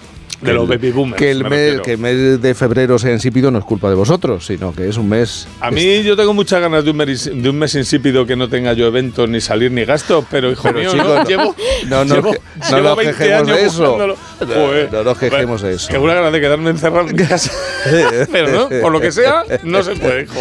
Oye, Judy González, nuestra, tenemos nuestro guionista de reconocido prestigio, director de programas de éxito, y tenemos a nuestra filóloga. Judy González, buenos días. Buenos días, Jaime. Buenos días. Tú has lanzado sobre la mesa, has dejado caer una teoría muy interesante. Mejor disfrutemos del viaje que hemos planificado ahora, porque seguro, seguro dentro de tres años vamos a ser más pobres. Yo creo eso, yo lo pongo en práctica, sí, sí. O sea, hay muchos países ¿no? Oye, que tienen un nivel de vida más alto que el, que el nuestro y a veces pues eh, hablábamos un poco ¿no? de organizar estos viajes y tal y nos da reparo, ¿no? Y yo siempre digo lo mismo, digo mejor ahora porque dentro de tres años ellos van a ser más ricos y nosotros más pobres. Y O tengo que- otra pregunta para esta mañana de sábado. ¿Vuestra relación con el deporte es como la mía con mi primo de Albacete? Es decir, casi nula. Pues, pues sí, yo también tengo un primo en Albacete, entonces... Pero de, de hacer, dices. De hacer no, deporte. Yo sí voy al gimnasio. Sí. Sí, estoy menos activo que los años de, de- que, o sea, estos últimos dos años estoy un poco menos activo, pero sí voy, sí voy. Ujú. A la vista, a la vista está, joder. ¿Y Judith? Yo no, la verdad, no, mi reino no es de ese mundo. Tu reino no es ese mundo. Bueno, la pregunta que has hecho del dolor es bastante interesante, ¿eh? porque Sí, ahora vamos a hablar de ello. es, es- es muy fuerte. O sea, el tener que bailar, por ejemplo, ¿no? El dedicarte a, a, bueno, pues a utilizar unos pies con unas ampollas, con uñas rotas o con el empeine un poco torcido, ¿no? Esguinces. Los esguinces ya son una cosa habitual. ¿eh? No, no es, habitual, no es mi relación con el deporte, esa, lo mío Pero es escucha, hay algo, hay algo que sucede. Hay algo que sucede. Será la adrenalina, Sí. será, no lo sé. Cuando sales, eh, ese dolor desaparece. Desaparece, no lo sé. A lo, mejor a los actores les pasa cuando están actuando. En caliente, ¿no? Sí, desaparece. Y hay una frase que se repite mucho que eh, a mí también me parece, mira, hablaba de febrero insípida y sin sentido. El opio del pueblo. El fútbol es el opio del, del- del pueblo. Vamos a debatir sobre Pan y circo. eh, Mm. pan y circo. A lo mejor son, de Roma, ¿eh? son frases recurso ¿eh? y no tienen tanto fondo de verdad y de realidad. Pero vamos a debatir sobre esta cuestión eh, en los próximos minutos porque esta conversación va dirigida a los que siguen todavía en la cama, a los que están desayunando o a quien lleva unos cuantos kilómetros recorridos. Porque es una historia de deporte que no trata de clasificaciones, de palmarés, de minuto y resultados, sino de lo otro, de lo que rodea estas disciplinas, que han sido y son vehículo para las luchas sociales, pero también medio propagandístico de ciertos gobiernos que necesitan un lavado de cara y en mente tenemos algunos nombres muy recientes. Hay quien afirma directamente que el deporte es vida y como tal nos ha acompañado siempre, desde lo cotidiano que tiene ir a trabajar en bici a la Vuelta Ciclista de España, desde una pachanga con amigos en el pueblo a un derby eh, Madrid Atlético, desde los juegos en las plazas de los pueblos a los e-games en pantallas. Todo es deporte y su historia está escrita desde Olimpia a esos juegos electrónicos. Un viaje por todo lo que ha significado y significa en la vida del ser humano. Un viaje que nos proponemos hacer con el escritor y periodista Marcos Pereda en su último trabajo Príncipes y Esclavos, una historia social y cultural del deporte. Marcos, buenos días. Hola, muy buenos días. Buenos días, Marcos. Cumplo en febrero, ¿eh? Gracias. En febrero, vaya, me, ale, ale. me estoy enemistando con Ya, todo aquel nacido y nacido en ese mes. Oye, Marcos, eh, yo me he fijado y me he parado, y he hablado antes con Ignacio Varela y con Isabel, sobre algo que tú defiendes, la santificación de los deportistas que juegan con el dolor, que presumen de dolor, que eh, intentan superar ese dolor. Sí, bueno, eso, a ver, yo, eh, es una opinión puramente, puramente subjetiva, ¿no? Yo creo que en general santificamos al- a las personas que, que hacen cualquier cosa que no. cachito más de felicidad, ¿no? Y. Bueno, eh, tú lees un libro y a lo mejor el, el novelista pues es una persona horrible, pero él te está, te está arrancando carcajadas, ¿no? En ese momento. Y con lo, lo- lo que ocurre con los, periodi- con los deportistas, perdón, es que pa- pareciera que tienen que ser auténticos santos, ¿no? Que son, son pues esos seres del medievo revividos. A mí esto de la santificación del dolor, además, me, me preocupa desde un punto de vista casi, casi sociológico, ¿no? Porque eh, yo, yo estoy encantado de que cada cual haga con su, con su cuerpo lo que quiera, pero esta, esta idea de- del esfuerzo, de, de aprieta los dientes, siempre sigue adelante, oiga, vamos, a mí me parece que a la larga puede ser un poco, puede ser un poco peligrosa. También puede ser que yo es que sea un vago y, y un blandengue y, y me lo tome de esta forma, ¿eh? En tu libro eh, lo que hablas en esta ocasión es del deporte, pero dejando a un lado las clasificaciones, las puntuaciones, los goles, los resultados. Sí, dejando a un lado todo lo que se puede meter en, en una tabla de Excel, ¿no? Yo siempre digo que si, si nos limitamos a vender el- una historia escribiéndola en, en Excel, solo con numeritos y con, y con datos y con tantos por ciento, pues vamos a perder todo y, y se nos va a quedar mucho más aburrido el asunto. Entonces yo lo, lo que he querido en este, en este libro es coger el, el deporte, la historia del deporte y ver todo lo que hay alrededor, ¿no? Eh, irnos a ese, a ese derby que decías tú, ¿no? Un Atlético Madrid, un Real Madrid y tal. Y, y en vez de ponernos a ver el campo, a ver a los 22 tíos en calzoncillos y tal, darnos la vuelta y mirar todo lo que hay alrededor. Mirar las gradas, mirar lo que ha pasado antes, lo que pasa después, mirar quién es quién, de qué forma van vestidos, cómo, cómo actúan, etcétera, etcétera. Ahora vamos a viajar en el, en el tiempo, pero quedándonos en estos, en estos últimos años, el uso del deporte es tan evidente ahora mismo en la diplomacia de determinados países. Bueno, eh, yo creo que es que tenemos tantos, tantos ejemplos. Hemos tenido hace un año un mundial en Qatar, eh, hemos tenido una, una Supercopa de España en Arabia Saudí. Eh, bueno, es, es, es totalmente evidente y es algo que se viene sosteniendo en la historia. El, el- el ejemplo este de los juegos del 36 con, con, con Hitler ahí, pues, pues es muy es muy llamativo, ¿no? Es lo primero que nos, que nos viene a la cabeza, pero es, es algo que, que, ya te digo, que, que, se ha venido produciendo por parte de todos, por parte de todos los gobiernos y se ha venido produciendo, te diría que incluso de forma eh, que se entienda bien la expresión lógica, ¿no? Porque el deporte es muy exportable, es, es muy blanco, es muy, es muy atractivo, eh, te vende a priori unos uno, unos principios, unos valores que todo el mundo te compra, ¿no? No, no hay nadie que no, que te diga, no, no, estar sano es malo. Eh, entonces, todo eso, pues oye, para, para gobiernos de estos que, que, no, que no son del todo adecuados, que a lo mejor tienen oprimidos al 60% de la población o al 80% y tal, eh, pues venderse de cara, de cara a la opinión pública internacional con, con, cosas tan atractivas y tan sanas y tan, y tan pintorescas, pues, pues es, muy, es, muy, es muy atrayente, ¿no? Es, es una cosa que, que ellos persiguen y que además está perfectamente estudiado. Yo al hilo de este libro mm. eh, he hablado con, con, con, personas que estudian estos asuntos y a mí me han dicho que el, lo que llaman el sport washing, porque hay que decirlo todo en, sí. todo en, en inglés, eh, se, se, se, estudia en las escuelas de diplomacia y, y, se tiene asumido para qué sirve, cómo sirve y cómo, y cómo se tiene que hacer desde arriba abajo. Pero tú lo has dicho antes, ¿no? Ese lavado de cara a través del deporte existe desde la antigüedad, aquello del pan y circo en Roma, sí. que se utiliza también mucho en este tiempo. ¿no? Sí, eso lo habéis citado ahora y voy, yo voy a decir aquí una cosa que a mí me gusta mucho romper, romper mitos. Pues lo del pan y circo cuando, cuando se compara, ¿no? Dice, no, el fútbol es el nuevo pan y circo y tal. Y dice, oiga, eh, el pan y circo en Roma, el pan te lo regalaban y al circo entraba gratis. Sí. Intenta entrar, claro, sí. intenta, intenta entrar gratis al Bernabéu y pídete ahí un, un perrito caliente o lo, o lo, que narices venda en el Bernabéu. Supongo que venderán filet o algo. Hay, hay, un museo, voy a interrumpir. No va mucho, ¿eh? Hay un museo en la puerta no, no, que va, que va. abierto de la FIFA y sí. eh, quiso mi esposa meter al sobrino, vamos para allá. Y la entrada son como 78 euros para ver camisetas de equipos del mundo, alguna de ellas firmada por alguna leyenda. 78 euros. Claro. Claro. Madre mía. Sí, bueno, pues, pues eso a mí, me, a mí me hace mucha gracia, ¿no? Porque dicen, no, no sé, nos intentan adormecer con el deporte. Y digo, ojo, ¿eh? Nos intentan adormecer, ¿no? Que paga, pagas tú para estar dormido, macho. Te compras los soníferos a precio de oro. Sí, sí.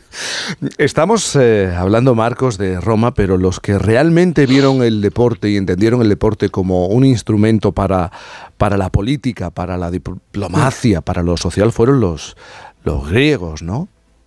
Sí, sí, bueno, los griegos es que son como, como el antecesor, es el, el, antecesor guay de Roma, ¿no? El, el, antecesor más puro. Los romanos como son un poco más cínicos eh, y luego siempre, siempre puedes sacarlo de la vida de Brian, ¿no? Pero bueno, eh, son eh, así de primera son un poco más cínicos. En realidad yo creo que el deporte está, yo creo que lo, lo, pone incluso en una frase del libro, ¿no? Y yo creo que los dos primeros monos que sirvieron se miraron a los ojos y dijeron, no, hay una carrerita, ¿no? Y, porque está dentro del espíritu humano, fíjate, está dentro del espíritu, del espíritu humano el, el, ocio, ¿no? La parte, la parte más, más, más, de divertirse. Y luego los griegos lo que hicieron fue sacralizarlo y, y desacralizarlo, las dos cosas. Eso es muy divertido, ¿no? Porque ellos siempre nos venden el, el, deporte de los griegos como un deporte así muy puro, ¿no? no Olimpia y tal, vamos a hacer los juegos en honor a, a los dioses y esto. Eh, y nos olvidamos que los griegos son los que inventan los atletas. La palabra atleta significa el que cobra por correr, o sea, son los que inventan el, profesionalismo. Y son los que inventan también los controles antidoping. Eh, es una cosa muy curiosa, ¿no? A ti te pillaban con, en un control antidoping los griegos, pues tú, lo, los griegos tenían una, una, idea muy clara, ¿no? Dice, tú si quieres correr más rápido, lo que tienes que hacer es comer solo carne de ciervo. Y si quieres ser más fuerte, pues, pues carne de jabalí y tal. Entonces, si veían que habías hecho trampas y que habías estado, te habían metido cosas que te habían puesto un poquitín así piruleto eh, y dabas positivo, pues te hacían una cosa que es, que es muy humillante y es que te, te, te, te ponían una especie de estela a la entrada del estadio donde ponía tu nombre y ponía Marcos Pereda se ha dopado con no sé qué. Y hubo un momento que había tantas estelas que tuvieron que llevarlas a otro lado porque ya no entraban en el estadio. Oye, y en estos juegos no competían nada más que gente de élite y, pura, ni esclavos, ni mujeres. Eh, si nos centramos en ellas, llegaron a tener sus propios juegos. Sí, sí, sí, claro. Ten en cuenta además que en los Juegos Olímpicos se, competía desnudísimo, en los Juegos Olímpicos griegos, entonces, y, lleno de lleno de aceite. Yo siempre digo que a mí me gusta mucho, por ejemplo, cuando, cuando, cuando me dicen, no, esto del deporte y tal, eh, si es que partes de la, de la Iliada, cuando se están preparando los griegos para, para seguir asaltando Troya, es un entrenamiento deportivo, cuando se están ahí peinando unos a otros y tal. Entonces, eh, toda esa ritualística eh, lo, revestían de, una- de un, rollo muy elevado y evidentemente en los rollos elevados solamente entraban los, los grandes ciudadanos griegos, las mujeres fuera, los, los esclavos por descontado fuera, y las mujeres lo que hicieron fue eh, crear un- unos Juegos Olímpicos, unos Juegos Olímpicos propios. Eh, Marcos, si saltamos en el tiempo y seguimos hablando de mujeres, ¿quién es Alfonsina Morini? Bueno, conocida como Estrada después de, después de casarse. Bueno, fue una, fue una mujer, esta es una historia también. Es bastante conocida entre la gente que, no, que nos gusta así la bici y tal. Es una mujer que corrió el Giro de Italia eh, con los hombres. Eh, corrió un Giro de Italia masculino porque, porque ella además fue, fue de frente, ¿no? Se puso, se leyó el reglamento y vio que no había nada que, que la prohibiera. Esta es un- una chica que, corría a principios del siglo XX eh, hacía carreras de exhibición, también eh, muchas veces contra hombres, pero a veces como no tenían otras mujeres que ponerla y los hombres no querían correr con ella, igual la ponían a correr contra un caballo, que es, bueno, te permite, de primeras esboza la sonrisa y luego lo piensa y dice, jo, qué desgracia estamos, estamos contando. Y ella se apuntó a un Giro de Italia, la permitieron correr en un Giro de Italia, de, además con... eh, con, con la intención que, con la que muchas veces se alcanza la igualdad en este, en este tipo de, de deporte profesional que no deja de ser un negocio, que, que es para hacer más pasta. Los organizadores pensaron que iba a ser un, un bombazo publicitario tener a una mujer corriendo y efectivamente lo fue y por eso seguimos, seguimos hablando de ella. Eh, y ella pudo correr cinco primeras etapas, me parece, después llegó fuera de control porque se le, se le rompió la bici, tuvo que acabar, se hizo un manillar con una escoba que le robó a un, a un granjero para acabar la etapa, pero llegó fuera de control, pero ella siguió, siguió corriendo y, y, bueno, era un, un, eh, un espectáculo en, en, la Italia aquella, fíjate, estamos hablando de los, de los años 20, no te quiero contar eh, la imagen de, de una mujer en, en, pantaloncitos cortos en la Italia de los años 20, pues era rupturista de, desde muchísimos aspectos. Uh -huh. y, y, y, después de tu análisis, ¿qué valor le das al deporte como, como palanca de cambios sociales? Bueno, yo más que analizar lo que, lo que hago es exponer historias. ¿eh? Yo prefiero, prefiero contar historias que analizar. Pero analizando esas historias y viendo la historia del deporte, eh, ¿ha tenido a lo largo de las décadas y los siglos sí. un, un, valor como palanca de, de, cambios importantes en la sociedad? Yo creo que sí, por lo menos para, por lo menos para ayudar. Muchas veces eh, el problema es que muchas veces pensamos en esto, ¿no? En el deporte. Volvemos otra vez al, al, al, ejemplo que has puesto tú, ¿no? Al del derby. Pensamos y decimos, bueno, pues son dos clubes de fútbol enfrentándose y, y no nos damos cuenta de todo lo que hay alrededor. Primero, todo lo que hay en, en ellos, ¿no? Cuando, cuando juegan el Madrid y el Barça, yo pongo un ejemplo muy gráfico que no, nos van a crujir todos, pero dices que he sido yo, ¿vale? Eh, estamos, estamos hablando de dos empresas con, con, dos, con dos presupuestos que, que, sobrepasan los mil millones de euros. Es como si fueran Mercadona contra Zara. Eh, pero a la vez con un, con un punto superior, ¿no? Porque, porque tienes la ligazón de, de esa ligazón casi sentimental. Entonces, bueno, pues es, es algo muy, muy potente. Y luego, eh, cuando te vas fuera, lo que, lo que tienes con el, con el deporte es que llegas instantáneamente y de una forma muy directa y de una forma prácticamente sin filtros, porque, porque la, actividad deportiva no tiene filtros per se. Eh, lo que tiene filtros son después las declaraciones, ¿no? Cuando, cuando, salen los deportistas, les preguntan algo, acaban diciéndote otra cosa, son 11 contra 11, no hay rival pequeño, eh, ha sido un punto muy importante y tal. Pero durante los 90 minutos de un, de un, de un, de un partido de fútbol, por ejemplo, no hay filtros. Entonces llegas de forma directa a, un, a una audiencia potencial como pocas, como pocas actividades pueden, pueden aspirar a ella. Ya, de, perdóname, eh, te, vamos, a, vamos a meternos palitos. Ya nos gustaría a nosotros que oyeran esta, esta entrevista las mismas gentes que han visto un, un Madrid-Barça de sí, fútbol. Señor. Entonces, claro, es, eso es una herramienta de, de, de cambio social. Mm. Eh, no siempre, no tiene por qué ser una herramienta de cambio social, pero, pero está ahí, tú tienes esa posibilidad. También es una herramienta, ojo, de control social. Entonces, bueno, es la, la hemos hablado de, de los, de los romanos, ¿no? Es la, la cara bifronte, ¿no? El Jano famoso. Mm, Y en muchas ocasiones, en muchísimas ocasiones, hace que nos sintamos parte de un grupo o de un gran grupo de ciudadanos, de, de- de personas eh, en un país o en un continente. Marcos Pereda, Príncipes y Esclavos, una historia social y cultural del deporte. Muchísimas gracias por estar con nosotros. Nada, hombre, gracias a vosotros. Llamadme cuando cumpla ahí a final de febrero. Eso, eso. Yo, yo cumplo también al final de ahí, Sí. pilladitos. Oye, antes Isabel, estábamos hablando y hemos hecho referencia en esta conversación a la santificación del, del dolor. Ignacio lo apuntaba, ¿no? Se habla mucho de Nadal, de los grandes deportistas, pero eh, tenemos ejemplos a diario y sobre todo en los fines de semana de, de chavales que se enfrentan a esa realidad, cómo se le aprietan las tuercas, se aprieta, se aprieta, tienes que sacrificarte, tienes que sentir el dolor, tienes que superar el dolor, porque eso te hará mejor atleta, mejor deportista. Bueno, pero es que eso son lemas de patrocinadores, pero así, ¿eh?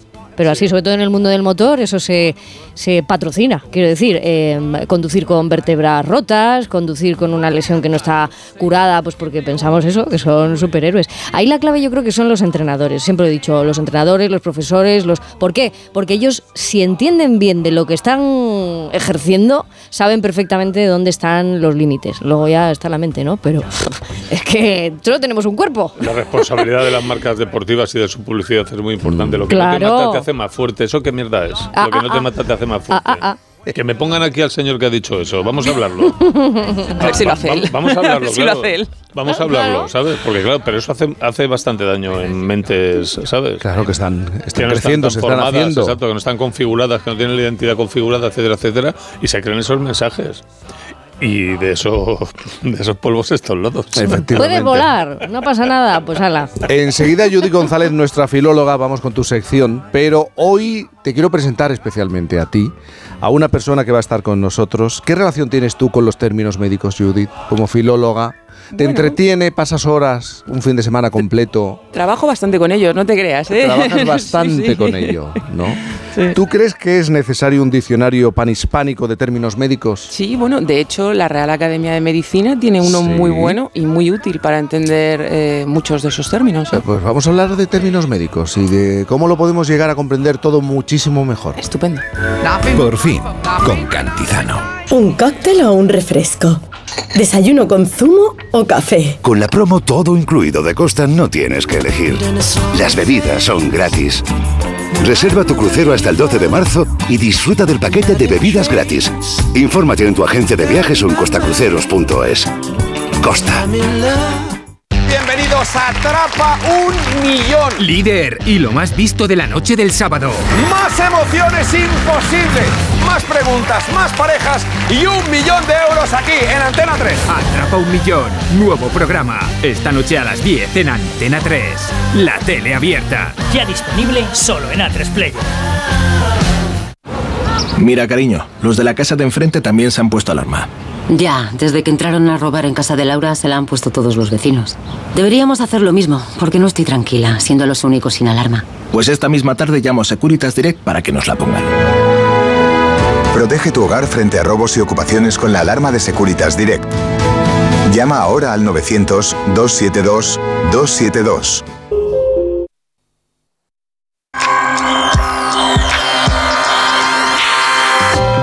Por fin. La resonancia descarta la embolia y el aneurisma. Esclerosis lateral o múltiple. Avanza muy rápido. Lesión medular por leucemia. Muy lento. Síndrome de Guillain-Barré. Está inmunodeprimida. ¿Qué hay del botulismo? No si no lleva unos días haciendo el pino. La parálisis por botulismo baja, no sube. Tal vez un virus. El del Nilo Occidental, polio, con el sistema inmune Hacerle bloqueado. una punción y una PCR para virus y una EMG para ver si es Guillain-Barré. House, Anatomía de Grey, The Good Doctor, sí, hay muchas series que nos acercan al mundo de la medicina, sí, a los términos médicos, pero cuesta, ¿eh? El lenguaje médico sigue siendo un gran un gran problema para muchos ciudadanos, para el común de los mortales. Y muchas veces ir a la consulta puede llegar a convertirse a lo mejor en un examen de latín o de griego. Y tenemos que descifrar algunas de las palabras y de las referencias que hacen los, los doctores. Y algunas personas lo viven con angustia porque no terminan de entender qué le están diciendo.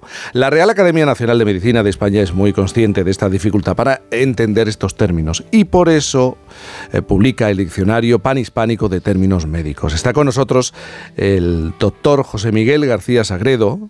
Doctor, buenos días. Buenos días. Buenos días. Eh, yo no sé si los profesionales detectan cierta angustia en, en, muchos de los enfermos que acuden a las consultas, a los hospitales y se tienen que enfrentar a este tipo de lenguaje y a estas palabras.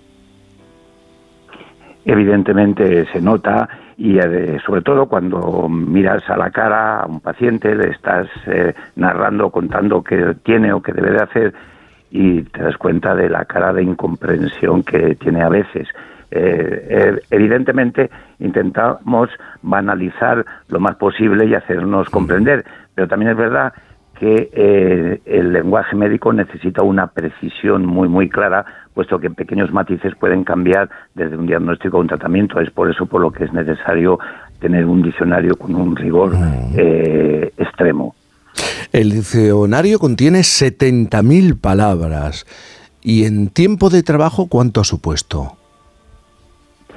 Bueno, en tiempo de trabajo ha supuesto mucho. De hecho, eh, piense que... Ocho años puede ser. Crea, eh, ocho años el panhispánico, claro, pero es que eh, partimos ya de un diccionario de términos médicos eh, en español que se publicó ya en 2011.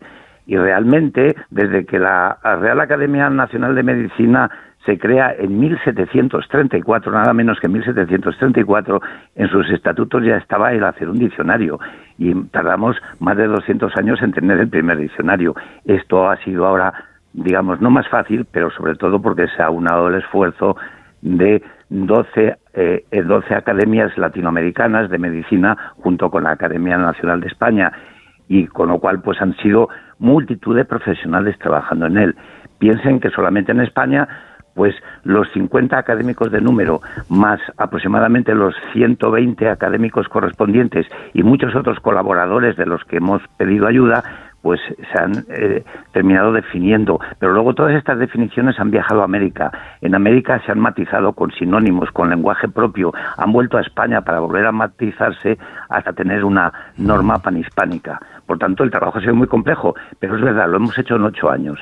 Ha sido un éxito eh, casi increíble para nosotros mismos. ¿Y cómo se trabaja, cómo se gestiona esta avalancha de términos médicos en inglés?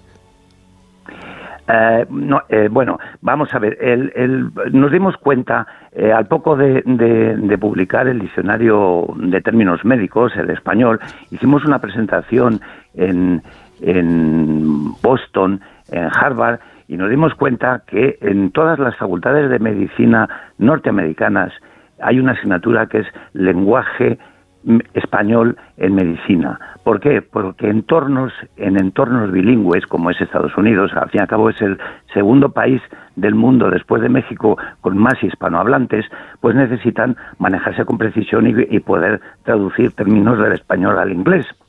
Y esa ha sido, digamos, la gran motivación. Luego resulta que nos dimos cuenta, en España ahora mismo, pues tenemos una gran población inmigrante, sobre todo procedente de, de Latinoamérica. Y claro, cuando un paciente eh, está enfermo, eh, que utiliza normalmente su, su lengua materna para describir lo que le pasa, e incluso en términos muy profundos, pues a veces utilizan un lenguaje que al médico español le cuesta entender o viceversa al, eh, cuando el médico español lee una historia clínica realizada en Argentina o en México, pues vamos a encontrar con términos que no entendemos claramente. Podemos sospechar qué significa, pero no entendemos claramente qué es y por tanto hay que matizarlo. De hecho, esa es la gran riqueza de este diccionario que tiene sinónimos y además eh, los sinónimos que, tiene este diccionario están geolocalizados. Quiero decir que este sinónimo se utiliza, por ejemplo, pues en el eh, cono sur de Latinoamérica, mm. este otro en la zona de los Andes, este otro en España, este en el Caribe. Y eso nos ayuda mucho a la hora de, primero, entender al, hacer una historia clínica eh, y luego, por supuesto, también a la hora de explicar al paciente qué es lo que le pasa o qué es lo que tiene. Y supongo, doctor, que la comunicación ha sido fluida con la Real Academia, ¿no? Porque es verdad que hay algunas definiciones de, de yo, algunos conceptos que han llevado a, a algún, algún error. Por ejemplo, doula, porque la estaban usando como sinónimo de matrona. Mm, Para nosotros no es un sinónimo, Claro, evidentemente. Claro, claro. Eh, sí, o sea, bueno, colaboración, eh, tenemos lógicamente colaboración, eh, puesto que algunas veces, pues o bien la Real Academia eh, de la Lengua nos consulta algunos términos y nosotros también, sobre todo, pues en cuestión de, de, de lexicografía, de saber cuál sería preferible. Eh, eh, imagínense, le voy a poner un, solo un ejemplo. Hace unos años eh, tuvimos un, se habló mucho en la prensa, en los medios, de chikungunya, una enfermedad que procede de, de África, por ejemplo, ¿no? Bueno, ¿y cómo se escribe chikungunya?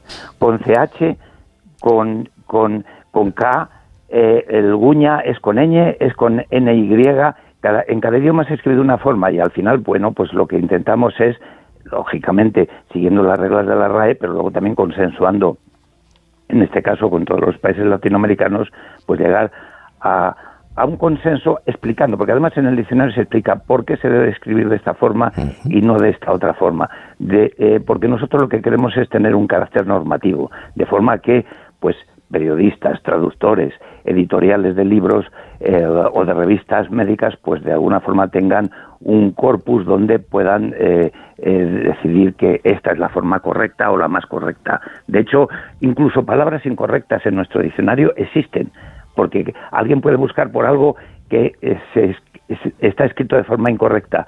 Este diccionario, este buscador, no las rechaza, las pone. Lo que ocurre es que te envía el término correcto Claro. y te dice, no debes de utilizar este término, sino este otro, que es el más correcto. José Miguel García Sagredo, secretario general de la Real Academia Nacional de Medicina de nuestro país y codirector del Diccionario Panhispánico de Términos Médicos. Muchísimas gracias por la por la aclaración y por dar detalles. Porque Muchas gracias. Gracias y buenos días. Judith, Muchas levantabas el dedo. Te has, te, has, te has lanzado de cabeza a consultar el diccionario. Mira que te gusta. Me encantan, a mí los diccionarios me encantan. Sí. Pero es que me estaba acordando porque justo, eh, yo creo que fue como por el 2015 cuando efectivamente salieron un montón de noticias con el virus del chikungunya, que efectivamente bueno, produce fiebres y tal. Y de aquellas, en la Fundeu, que sacamos una recomendación para que los medios de comunicación lo escribieran bien, consultamos precisamente a la Real Academia Nacional de Medicina y, y efectivamente se recomienda con ñ, tanto en la Fundeu como en, la, ¿Os acordáis el con diccionario. la COVID, el COVID Pero también sí, lo que sí, aquello dio muchas vueltas. lo que generó? Y en estas eh, series que hablábamos al principio, tipo House, House, y tal, sí. hay un episodio de, de una de ellas que recuerdo que se veía muy bien esto que, que comentábamos, que son los falsos amigos a veces y las, los problemas que causan entre el inglés y el español. Y hay justo un, un episodio, recuerdo, a ver, un poco tal vez exagerado como en las series, pero alguien ingresa en urgencias porque eh, ha tomado la, mm, demasiada medicación, ¿no? O le ha entendido mal la prescripción médica y es porque el médico se lo receta y le dice que, bueno, en, la- en- en el papel, en la indicación, figura once, es decir, una vez, y claro, es un hispano, ve escrito 11 y se toma 11 pastillas. o sea, fijaos al punto, ¿eh? Bueno, es, es que lo mismo la medicina que te enganchas, te enganchas a veces a, a- a situaciones muy del día a día, de lo cotidiano. Eh, Judith, le das vueltas y vueltas a acciones de lo más común y, y acabas llevándolo todo al terreno lingüístico. Igual que hace unas semanas nos contaste que saliste a cenar y acabaste comiendo comillas, esta semana quieres contarnos que te has comprado no sé qué en internet. Pues sí, hace unos días, eh, en efecto, Jaime, hice unas compras por internet. Oye, vaya cosa, ¿no? ¿Quién no lo hace hoy en día? Yo ahí, una más. Pero al hacerlo, al hacerlo, he acabado sobre todo acordándome del buen pragmatista Paul Grice. Y en este punto... De oye, comprar a- en internet a... a Paul Grice. Sí, No, no el código de compra, ¿no? Sí.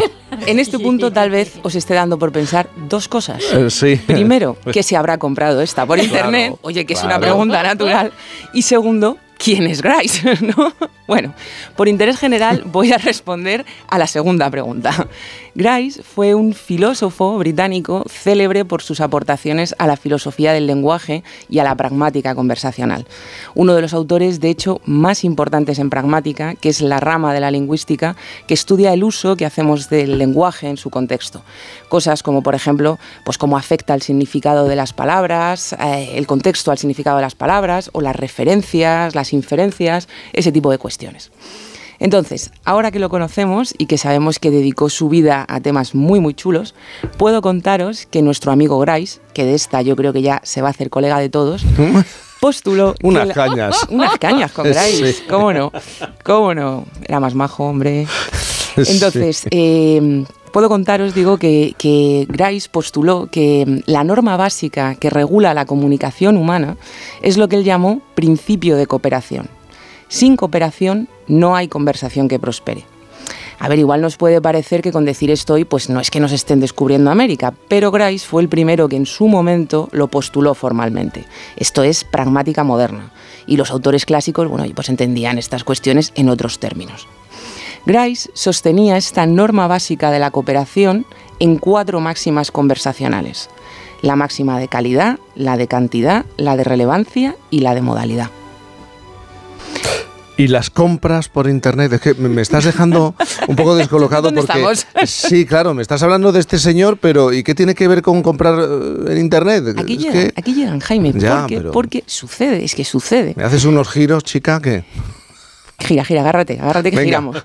La mayor parte de los mensajes que yo recibo sobre los envíos de mis paquetes, cada vez que me da por comprar algo por internet, es que no respetan ninguna de las máximas conversacionales de Grice. ya te pones, ninguna. ya te pones de los nervios. Ninguna. Sí, sí.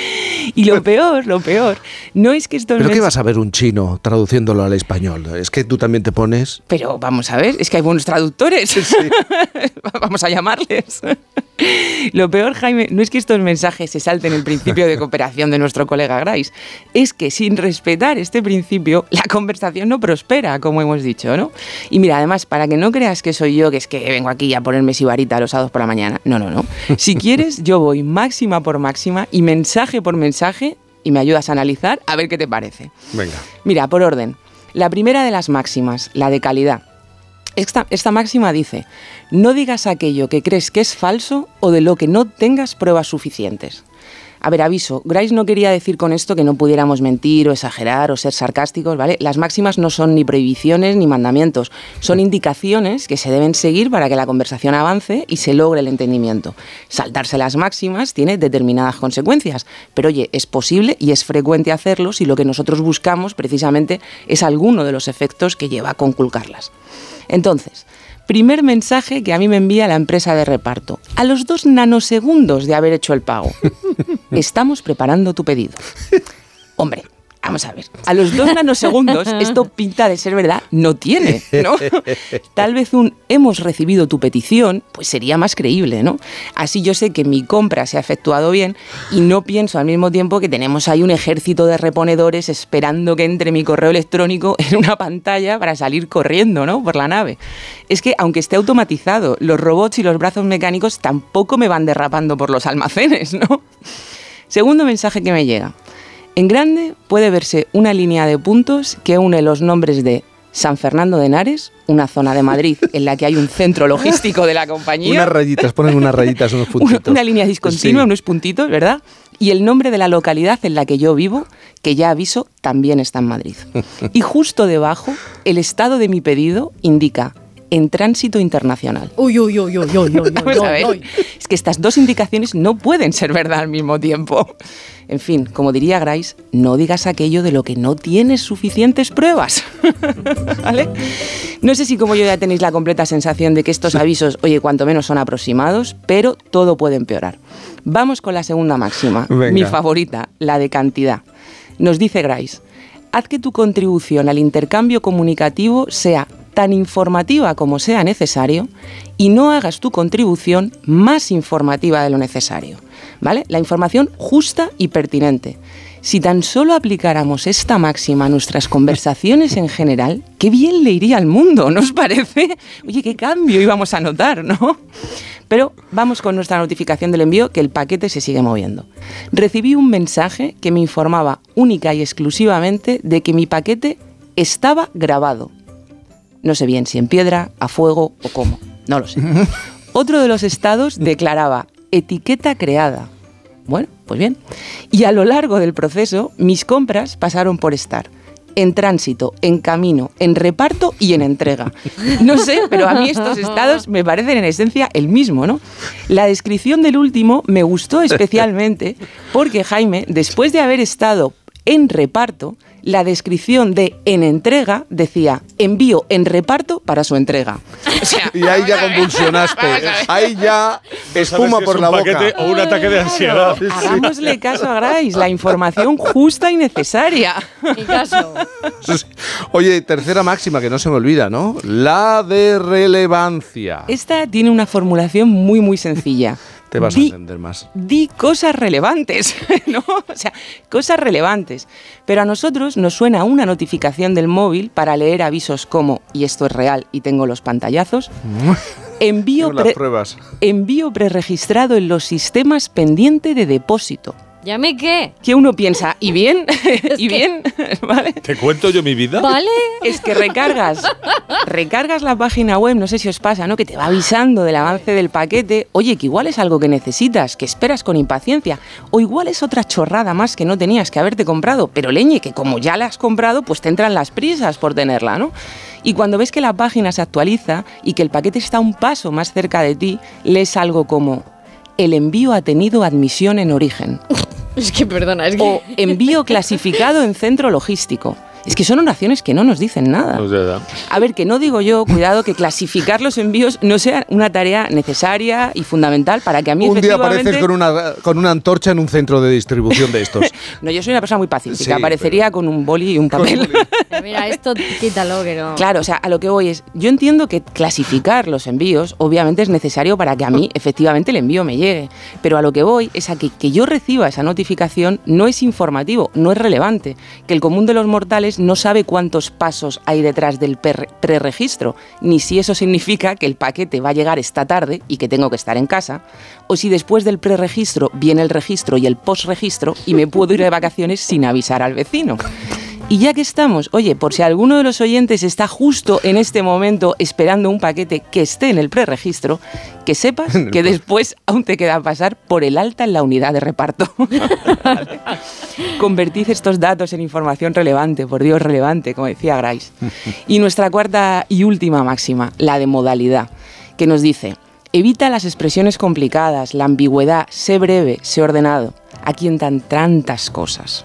Ambigüedades. En mis notificaciones al correo electrónico, al pie, debajo de los sucesivos estados y de la fecha y hora del paso de mi paquete por cada uno de ellos, que te vas a encender. podía leerse. Los horarios se muestran en la zona horaria local. ¿Ok? Pero este correo a mí me lo han enviado desde otro país y yo lo recibo en el mío. ¿Qué zona es la zona local? ¿La tuya o la mía? ¿No? Esto es bastante ambiguo. Expresiones complicadas. Envío entregado en bución domiciliario. Es que, ojo, es la forma elegida, esta es la forma elegida por la empresa para expresar que me han dado el paquete a mí, que les abrí la puerta de mi casa y les di mi DNI y que no soy un buzón. Ni los buzones te firman una entrega, ni el paquete que me dejasteis cabría en ninguno. ¿no? Cooperemos, cooperemos, ¿no?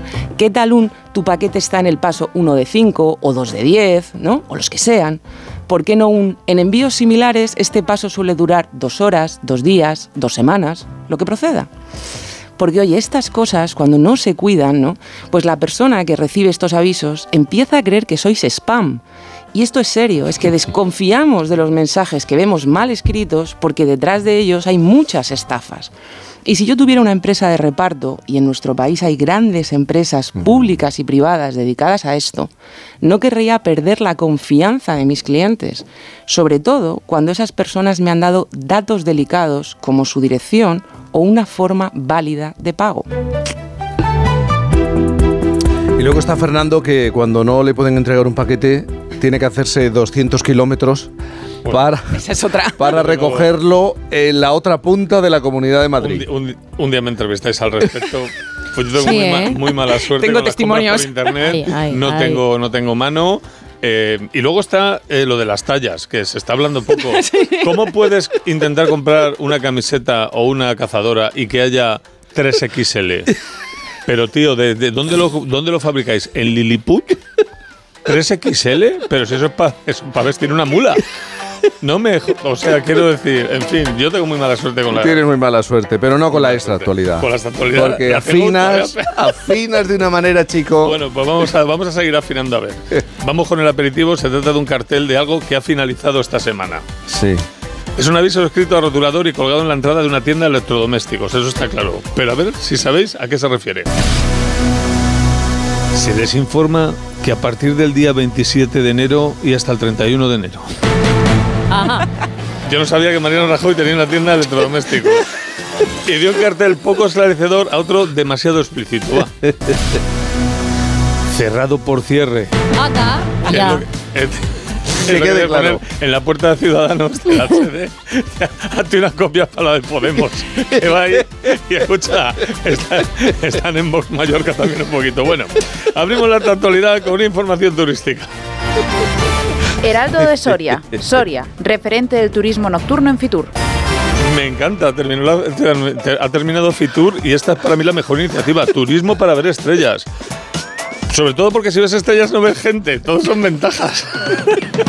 y el paraíso de este turismo nocturno es Soria. Levantas la cabeza y ya está. Una provincia que parece que no, pero está muy presente en los españoles. Atentos a esta entrevista de TikTok. Dime un país que empiece por la letra S. Ay, que no, que no, ¿eh? Soria. Hasta a punto de decir sándwich, sí, pero al final dijo Soria. Soria es un Bueno. buen país. Y ya que hemos entrado en el terreno del lenguaje, Judith, aquí va otra noticia muy para ti. Eldiario.es. Acentuar mal para rimar bien. Una estrategia musical de experimentación con el lenguaje. Claro, sí, ahora lo llamamos experimentar. Exacto. Vale. Eh, no, no, ya- Vale. Claro, claro. Los géneros urbanos de la música han traído nuevas herramientas de composición Claro. que apuestan por esquivar las normas ortográficas a favor de, dice el periodista, sonoridades Es que más eres muy interesantes. conservadora, Judith. Sí, es que no sonoridades- te mueves. No te mueves. Sonoridades más interesantes como sinónimo de se la suda. Como cuando Rosalía canta la que sale por la TV, no es la que yo conocí. ¿Qué conocí? O Nati Peluso cuando suelta Vendo mi alma por una pizza. Eh, Y ahora te quiero hacer una pregunta, Judy. Eh, la primera persona del singular del Mira subjuntivo. Primera persona del singular del subjuntivo del verbo abrasar. Abrase. ¿Lleva acento? No. No. Entonces este cartel que se ha hecho viral debe estar bien escrito. Ahí va. Abrase en caso de incendio. Ay, qué bueno. Eh, si estás con el que ha escrito el cartel, mejor no abras. Déjale ahí dentro. Cambiamos de tema y hablamos de un obituario. The New York Times. La actriz porno Jessie Jane, de 43 años, y su novio aparecen muertos en casa. Ocurrió en Moore, Oklahoma. ¿Y por qué me interesa esta noticia? Sí, Seguro porque- que todos esperáis ¿Por qué? que suelte algún título de peli porno, como Sí, suelo hacer. Como desde hace no. seis años. Pero no. Lo que me ha llamado la atención es un detalle de la noticia. Leo. Los agentes acudieron el miércoles por la mañana para un control rutinario a la casa donde Jane y su pareja se alojaban y se los encontraron muertos, según ha explicado al New York Times el teniente del Departamento de Policía de Moore, Francisco Franco. En Moore, Oklahoma, hay un teniente de policía, amigos, que se llama Francisco Franco. Me he metido en la página web, le he buscado, le he visto el jepeto. Confirmado. Al, al lieutenant Francisco Fra- Franco, coma Francisco, ¿sabes? Y, y a lo mejor es como él, y sigue vivo. Pero claro, ahora sí, vamos con un título mítico de una película que unía ¿Ves cómo porno, no íbamos a, porno y a dictadura. salirnos de la... Se trata de aquella cinta titulada Una americana soltera en la República Bananera. Bananera, platanera, bueno, ya sabes. No pueden negar la rima. Pepinera, pirulera. Eso no lo pueden negar, bien, Judith. Te pongas como te pongas. Venga, cambiamos de asunto con una información. Está bien hecha. Vamos con economía. El español. El recibo de la luz sube un 12% en enero tras la subida de la fiscalidad y del precio del mercado mayorista. Lo cual apunta a que febrero sea un mes como tú dices. Venga, claro. Rodríguez Brown. Se, se acabó lo bueno, por eso es muy necesario saber cómo podemos ahorrar en el recibo de la luz y por eso son tan útiles consejos como este que podíamos leer en la web de Informativos Telecinco. Os voy a abrir las puertas del cielo. Tomad nota. Informativos Telecinco. Consejos para ahorrar en la factura de la luz. Apagar las luces cuando salimos o no tener la nevera abierta. Menos mal que he leído esto porque llevaba yo 25 años con el frigorífico abierto. Afuera, ¿no? No calentaba y las cosas dentro no se enfriaban. Gracias, Franganillo. Ha sido llegar Franganillo y ha puesto todo en orden por fin. Bueno, y como la vida está tan cara, atentos a esta noticia. Europa Press investigan a un vecino de Santoña por robar 50 cupones de, lotería valorados en 150 euros. Eh, un joven entró en la administración de lotería y aprovechando un descuido afanó un cartón con 50 cupones y finalmente le han detenido. Que yo me pregunto cómo puede robar eso. Si están las administraciones de lotería como los bancos en los años Es verdad. 80, está el banco que parece un Starbucks y entras a la administración de lotería y tienes seis blindados, tío. Y hablando de administraciones de lotería, ahora voy a una cosa personal. Quiero mencionar un detalle que he visto en la administración número 466 de la calle Lavapiés, Madrid. El dato, das el dato, sí. Sí, el dato. El otro día entré a comprobar la combinación de la primitiva del jueves, es donde, donde pasaba por ahí. Miro el cartel que tienen para ello, para no, porque había mucha cola, y aquello era una ensalada de números, algunos recortados y pegados con celo, otros sobrescritos por encima, un esquizofrénico se habrían dado más. Otros medio borrados, otros con un color, otros con otro, un cartel que era una birria. Y ahí no se aclaraba nadie. Y de pronto descubro arriba un cartelito recortado de un ojo a cuadros, escrito a mano, pegado arriba, en el que se lee la empresa no se hace responsable de cualquier fallo, error, falta, etcétera, etcétera, de los números de los sorteos colocados en el cartel. O sea, esto quiere decir que los que tienen que escribir los números del cartel no se hacen responsables de los números escritos en el cartel. Y encima, etcétera, etcétera. Que no me. Cansinos. Que venís aquí a ver qué número ha tocado, que sois unos cansinos, ¿sabes? Pues ahí lo dejo. Administración 466. Te veo indignado, sí. y nos vamos ahora al espacio exterior. Venga. El correo, Sara García, la primera mujer española aspirante a viajar al espacio. A la Luna no mandan astronautas novatos. Sara García, eh, vamos, súper famosa, está en todos los sitios, aquí la entrevistasteis. Vosotros sabéis que Sara García no es la astronauta, ¿no? Sara García es la suplente de Pablo Álvarez, Sí, que sí, es sí. el astronauta. No sabéis ni qué cara tiene Pablo Álvarez. y a Sara García la llamáis astronauta, no quiero decir nada, pero el astronauta es Pablo Álvarez.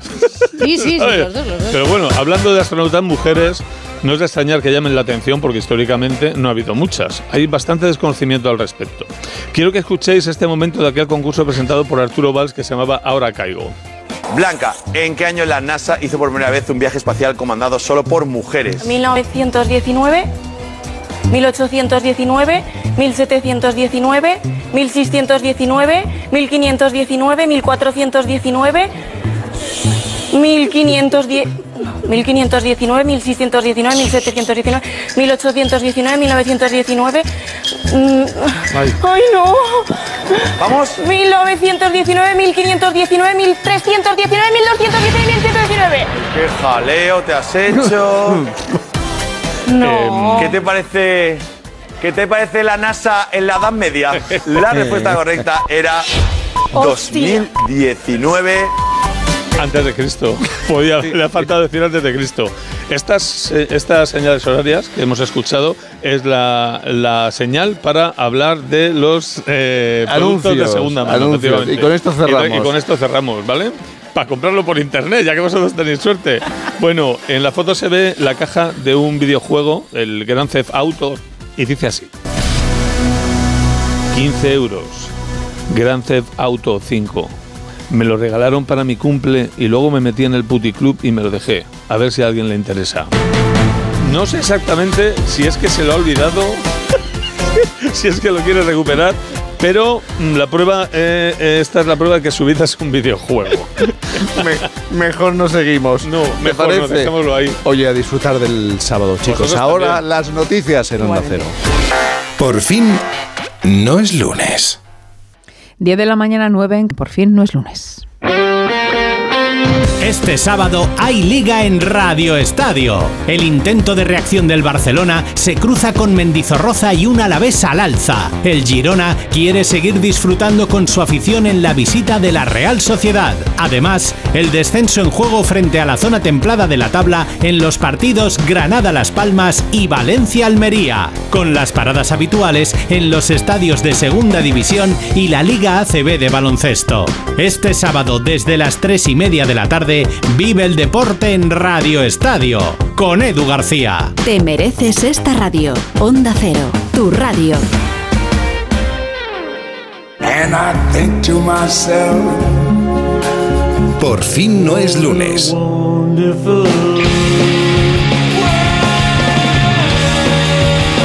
Jaime Cantizano.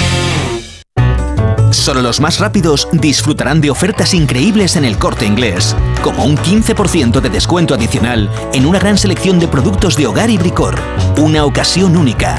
Así son las ofertas límite en el corte inglés. Hasta el 4 de febrero en tienda web y app. Mira, cariño, los de la casa de enfrente también se han puesto alarma. Ya, desde que entraron a robar en casa de Laura se la han puesto todos los vecinos.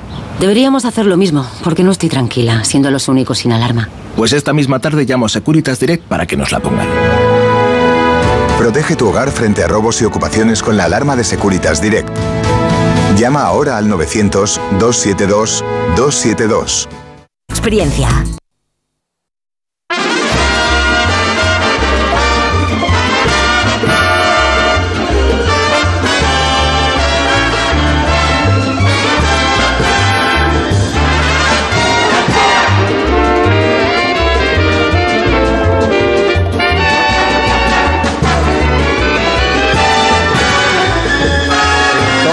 Boris Izaguirre, buenos días. ¿Tú crees que el rey Felipe y Jesulín de Ubrique tienen achaques como tú? Bueno, hombre, al, claro, al despertar. Al, al despertar y, de los y- y ese, 50. momen- ese momento que de repente es que cuando que cuando han cumplido esta semana los 50, dos, ¿no? Entonces por eso lo de vamos tirando, que ha sido esta frase que todo el mundo se ha quedado como muy impactado. Pero antes hablabais de otros lugares comunes que se utilizan mucho en Sí. febrero durante todo el tiempo. Sí. Pero el de vamos tirando es verdad que lo vas descubriendo cuando de repente te encuentras a ti mismo haciendo ejercicios de cadera que nunca has hecho en tu vida y que y es porque si- sientes que la cadera te llama la atención o de repente cuando empiezas a estornudar en lugares que no estornudabas antes o en días que no estornudabas antes o vas a una película y te emocionas y empiezas a llorar o hablas, estás hablando con alguien y te empiezas a llorar o se te olvidan las Pero cosas. ¿qué te Eso es vamos tirando. ¿Qué te está pasando? Bueno, eso es vamos tirando, que, que- que- que la, que la edad te está recordando que bueno, que, que entraste ya en esa dinámica del vamos tirando. Y eso es un poco a lo que me refiero con que es a lo que eh, esa noticia de los reyes, que han tenido otra también muy interesante,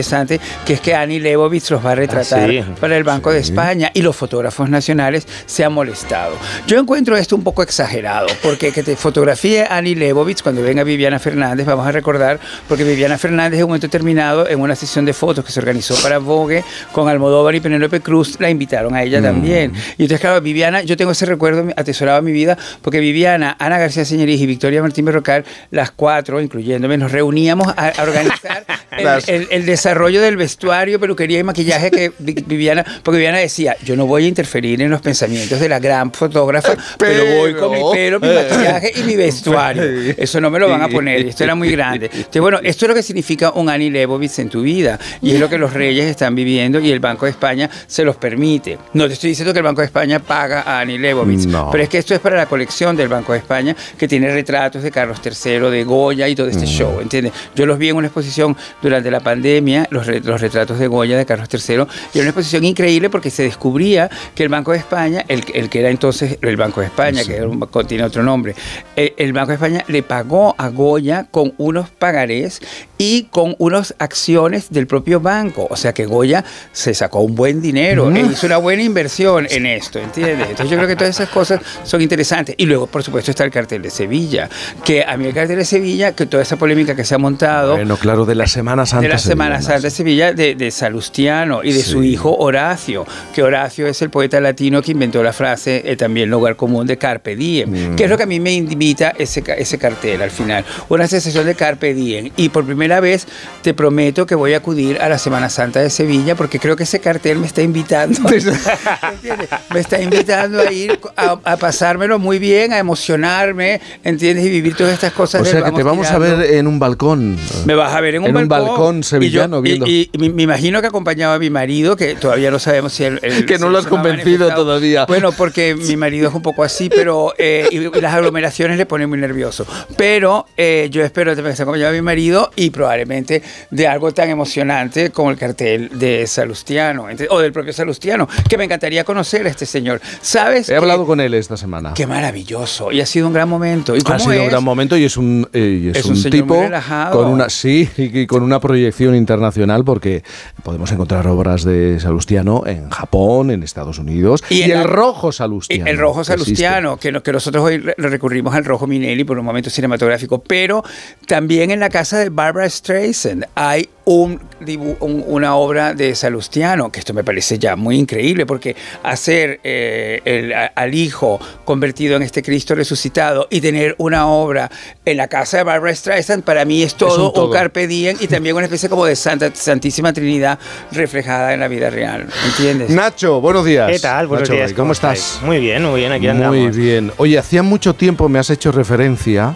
a alguno de los asuntos que quieres abordar. Hacía Claro. mucho que no Que no hablábamos. que no hablábamos de Bourdieu. Carmen, Martínez, Bourdieu. Sí, bueno, ya sabes que ella se fue a España, se fue hacia. eh, Vive en Hacia Portugal. Portugal, hacia Sintra, concretamente, a las afueras de Sintra, eh, porque cogió la parte de la herencia de los Franco Mm. y se la llevó a un país donde los impuestos para las rentas altas son Hasta ahora, muchísimos eh, eso- menores. eso cambia. Bueno, Hasta ahora. Bueno, bueno, pero allí se llevó el dinero por razones claramente económicas, también dice que por razones políticas y también por la prensa del corazón que la perseguía. Carmen se dejó perseguir durante mucho tiempo, bailó en programas a 35.000 euros la semana, muchas cosas, pero después de hacer esto, eh, cuando ya tuvo dinero, cuando ya tuvo liquidez, decidió irse y eliminar a la prensa de su vida. Y esta semana se cumplen dos an- aniversarios ¿No, terribles. no recuerdas la frase? Creo que era en una, en una portada de Hola que decía, quiero que se olviden de mí.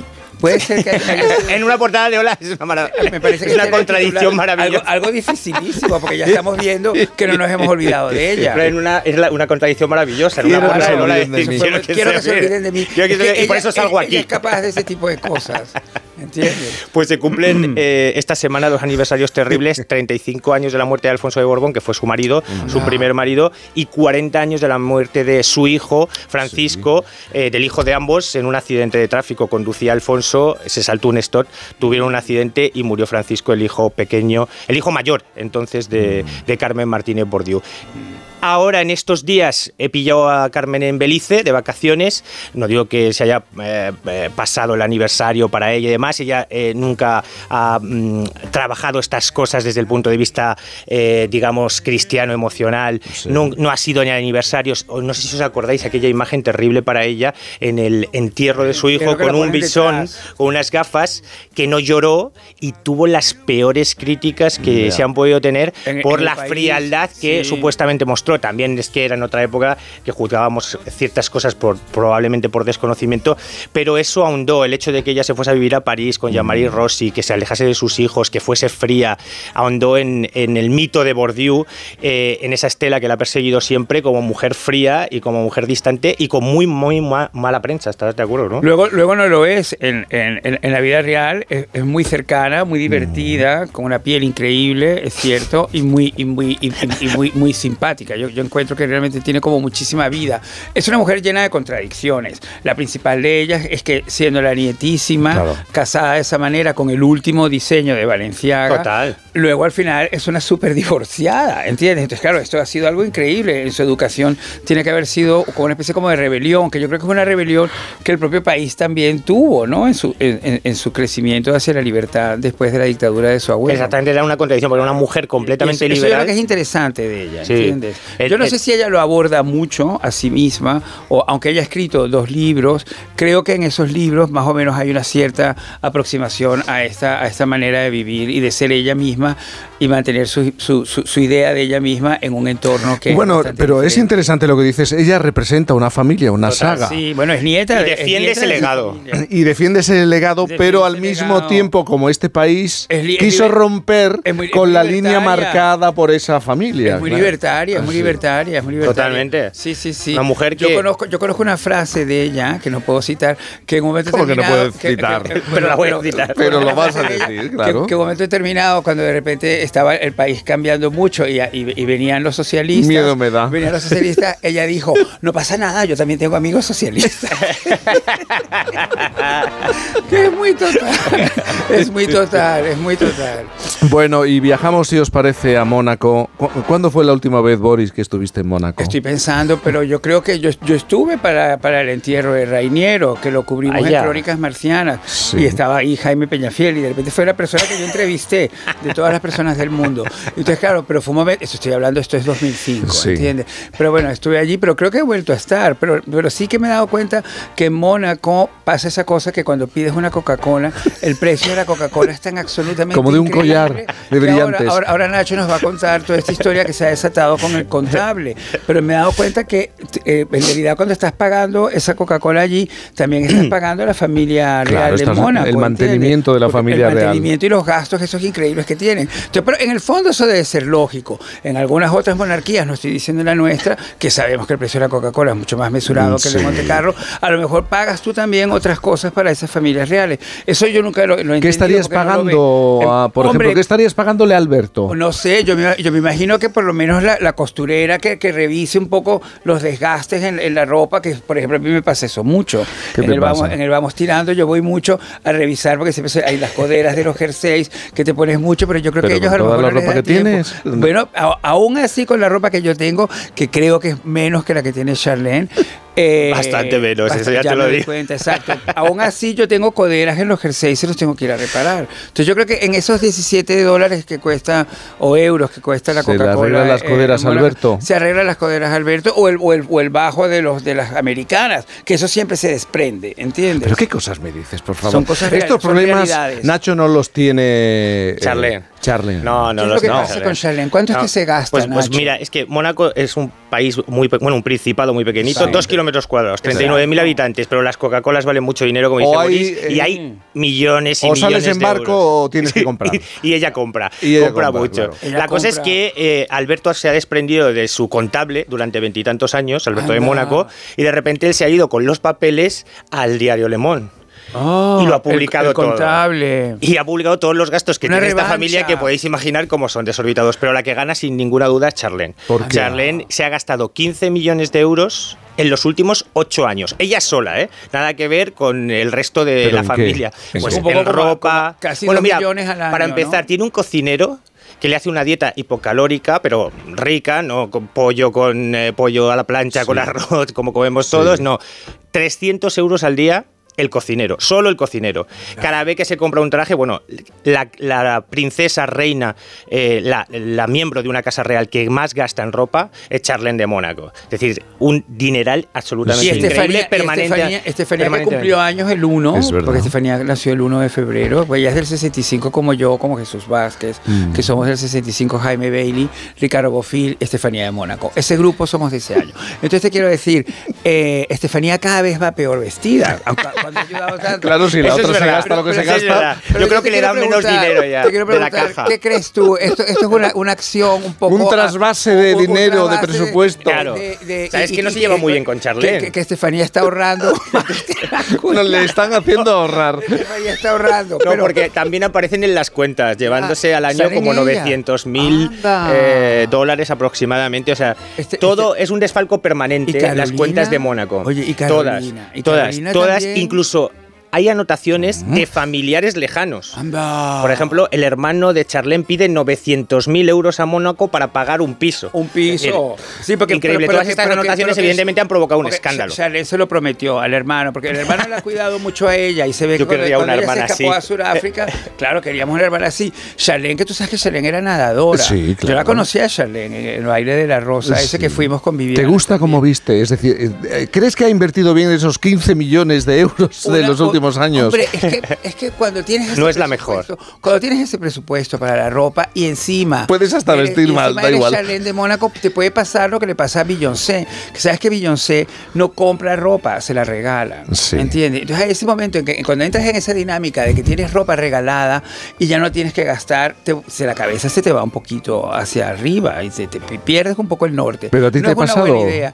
A mí no me ha pasado, yo tengo que No te, suplicar. no te han regalado ropa. A, a mí me, a mí me han regalado ropa en algún momento y he hecho colaboraciones muy lindas con marcas muy importantes como Pedro del Hierro y es distinto. Colaboraciones es muy distintísimo. Muy lindas, colaboraciones muy lindas. Pero que te quiero decir que cuando empiezas a hacer la vida de Beyoncé, mi hermana que, que construye el árbol de Navidad de Beyoncé todos los años con, un- Sí. con un floristero venezolano, Sí. Oscar Mora, entonces van a hacerlo, me contó que ella va descalza y de repente entras a un momento determinado del garaje y hay maletas y maletas y maletas con zapatos de las mejores marcas del mundo que se las regalan, pero ella va descalza. Entonces la vida es así, ¿entiendes? Entonces a lo mejor lo, lo- lo- lo de Charlene es lo mismo. Pero no me has Que ella- respondido. bueno, que ¿Te ella parece está- que ella está viste bien, sí o no? Bueno, es que gasta 15 millones, pero 15 millones no van que rápido. No, no, no, no, te pueden cambiar de repente el problema de que no, has tenido un buen día y el traje no te queda exactamente como te tiene que no se notan los 15 millones. Porque también cuando gastas 15 millones, el objetivo es que no se noten los 15 millones. Es lo que te quiero decir. Y encima, además, las marcas te regalan las cosas.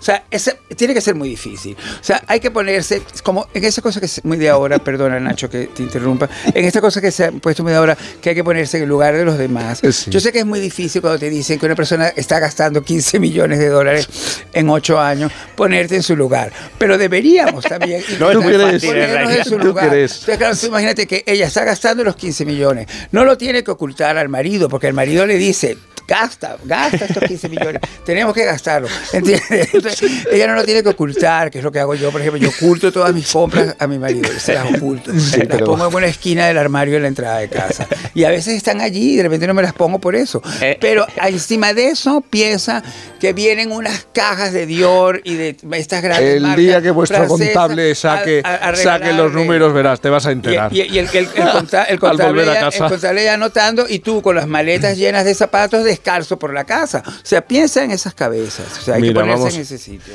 Vamos a mirar nuestras maletas 1020 y nuestras cuentas 1025 925 en Canarias. y enseguida hablamos de humor.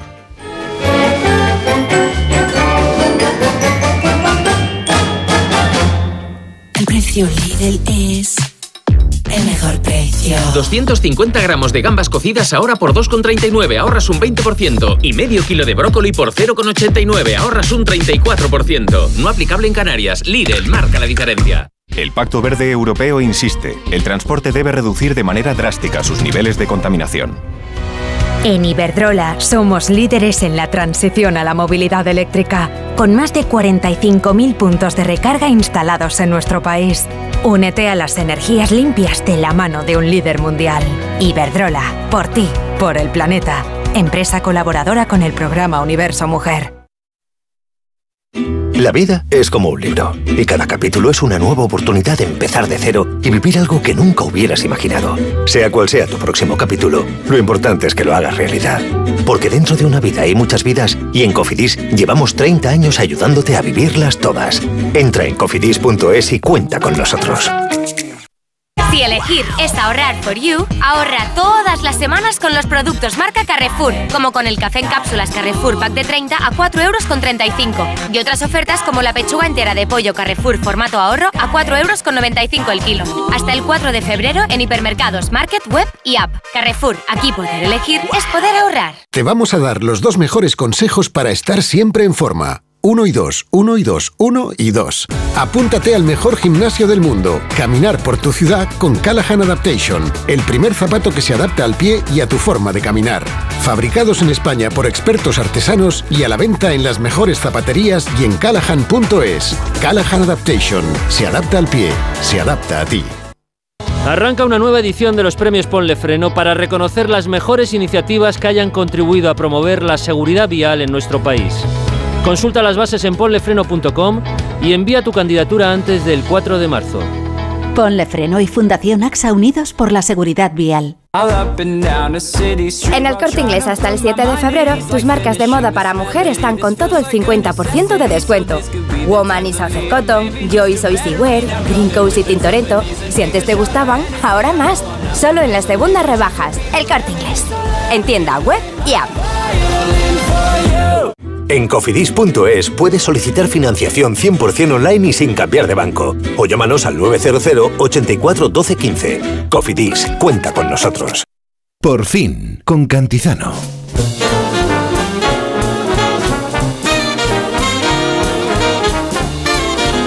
Boris, Nacho, Isabel, mañana les vamos a preguntar a nuestros oyentes qué es lo que les hace sonreír reír? ¿Qué tipo de humor o qué cosas les Ay, sí, hace sí, sí, gracia? ¿Por qué te ríes, Boris? Bueno, me estoy riendo de que me hace reír un poco seguir pensando en Charlene y los 15 millones de dólares, porque el dólar está muy bajo y esto siempre es mejor pensar que esos 15 millones son en una cotización más baja que la. Pero a ti qué te hace sonreír, no sé. Bueno, a mí me hace sonreír en general la vida misma, porque la vida Oh, está llena de contradicciones y es lo divertido de la vida. Sí, sí. Y que está bien divertirse siempre. Es ¿no? verdad, es verdad. Nacho, ¿y a ti?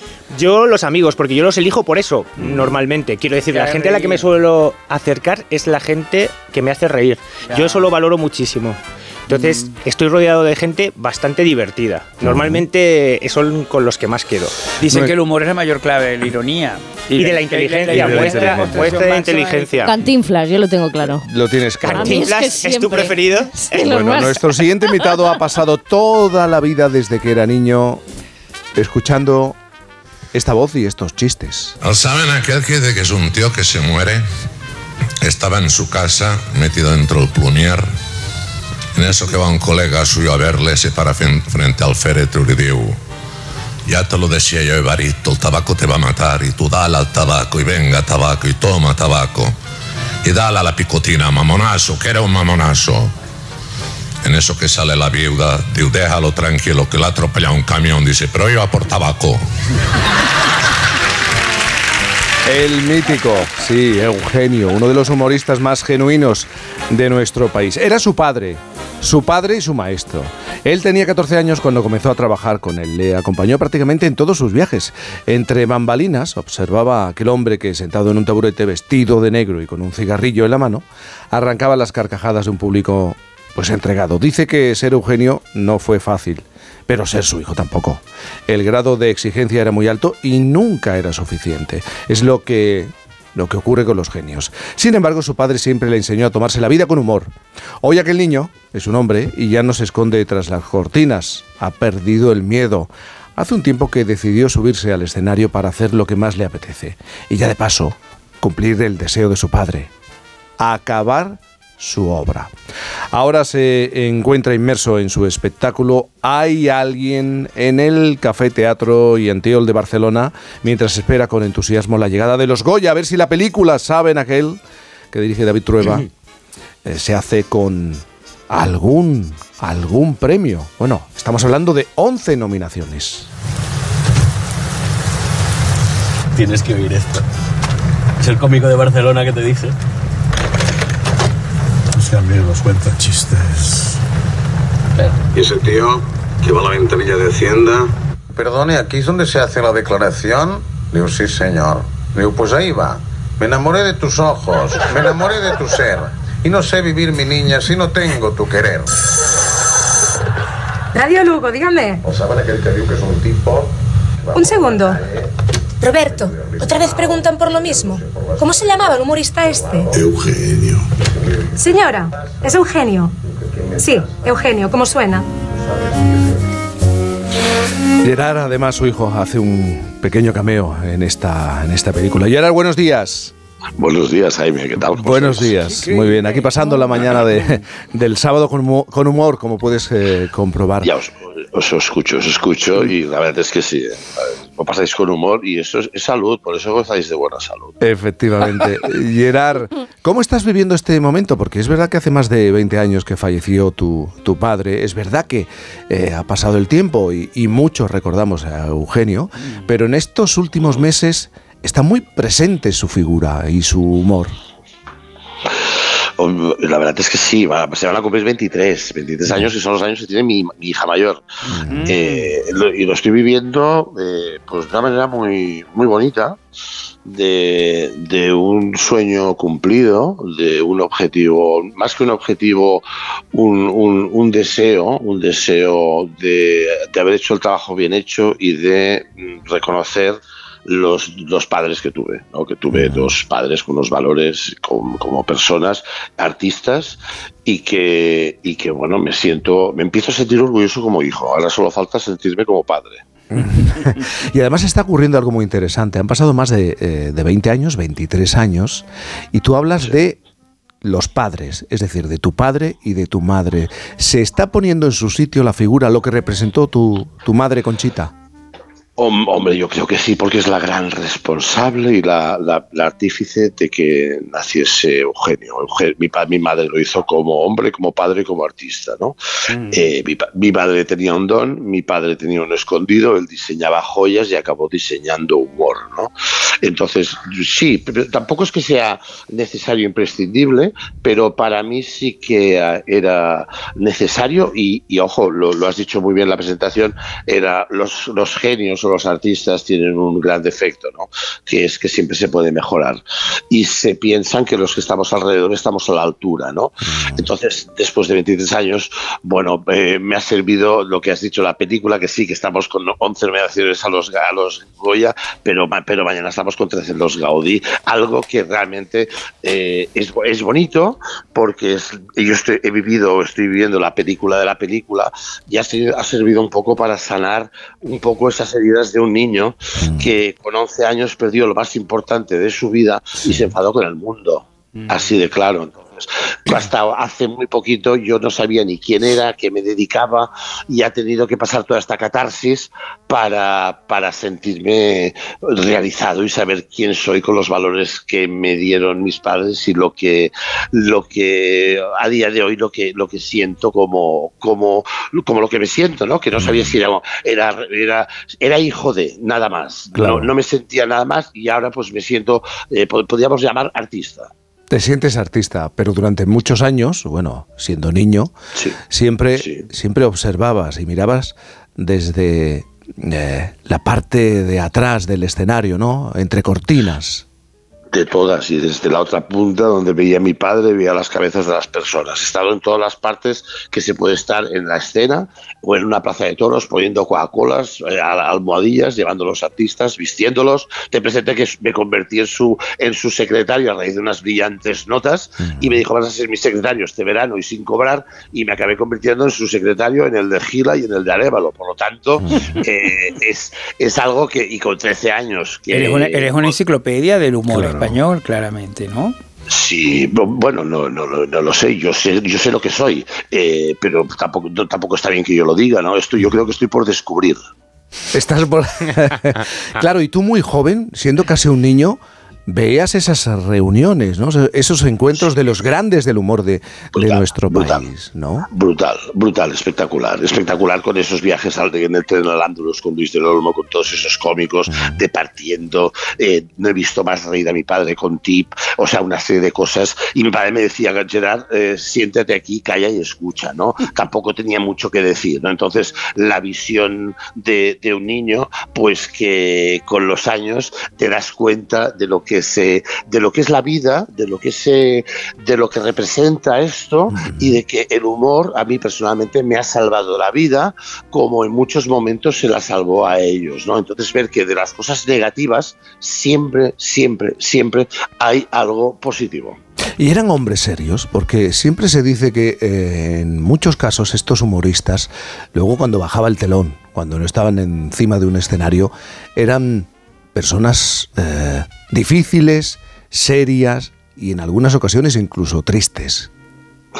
Eh, yo creo que como todo, ¿eh? yo creo como todas las personas. ¿eh? Lo que sí, lo que sí está claro, mira, detrás de un gran cómico acostumbra haber una, un drama, ¿vale? Entonces lo que él hace es, lo que ellos hacían, y esto me sirvió de ver cómo era tip, era más fuera igual que un est- en un escenario, ¿vale? Estamos hablando de un, de un tipo, pero Pepe Rubianes, eh, Bergila, eh, sí, había, hay- había soledad, había mucha soledad, había, había, había mucha pena y se refugiaban en el humor, sí, lógicamente, sí. Tú has estado muy implicado, volviendo a la película, de, muy implicado en la película de Trueba, saben aquel, Sí. resolviendo dudas, manteniendo conversaciones, incluso se ha utilizado, se han utilizado los dos libros que publicaste hace unos años, ¿no? Saben aquel que Diu y Eugenio. Pero es que además has tenido una pequeña participación. Eh, eh, ¿Qué ha significado para ti? Bueno, pues fue, una, fue una- realmente un regalo y una sorpresa porque tampoco me lo, me lo- me lo esperaba. Entonces, debutar con 54 años, pues haciendo un cameo, como prácticamente con 53 eh, he, he debutado prácticamente como cómico o humorista encima de un escenario. Yo quería ser el que empezaba más tarde, pero eso no se lo puedo quitar a Chiquito, ¿me entiendes? Eso es algo que es de él, ¿no? Pero ¿qué ha representado? Hombre, ha rese- ha representado encontrarme y saber eh, que soy Gerard y que realmente eh, todo ese baje, toda esa experiencia, toda, todo, todo ese aprendizaje emocional me ha servido primero para saber quién soy, como bien digo, y, y segundo para que mis hijas eh, hubiesen conocido eh, un poco más a sus abuelos y que conozcan más a su padre. Eh, Pero tú tienes la sensación de haber llegado tarde a algo que estabas buscando desde hace tiempo. Mm, yo no sé si yo no sé si diría tarde. Yo creo que la vida marca unos timings y unos ritmos. Entonces, lo que menos puedes hacer en esta vida es precipitarte, ¿no?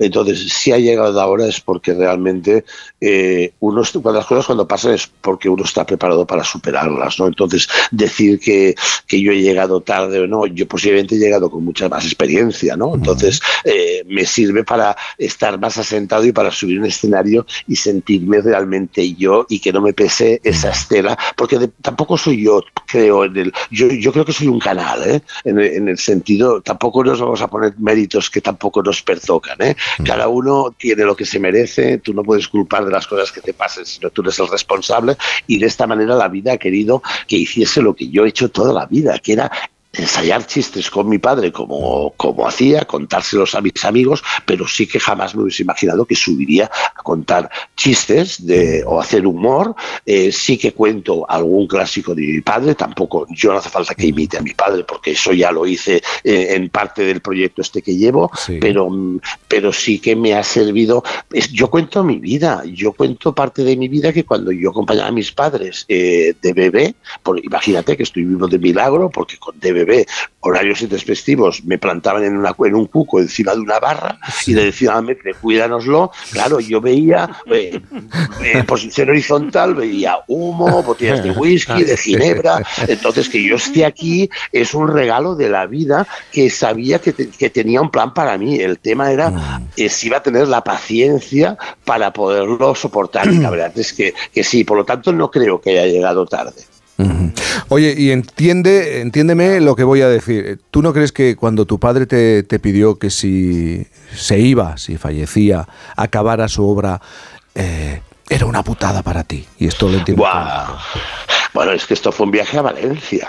Y me dice, ¿te puedo pedir un favor? Digo, hombre, si yo no le hago un favor a mi padre, ¿quién se lo va a hacer?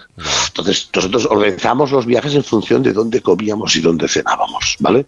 Entonces, eh, después de comer, yendo a Valencia, de sacarnos de la rápida, me dice que él, por la edad que tiene, tenía 49 años, perfectamente de salud.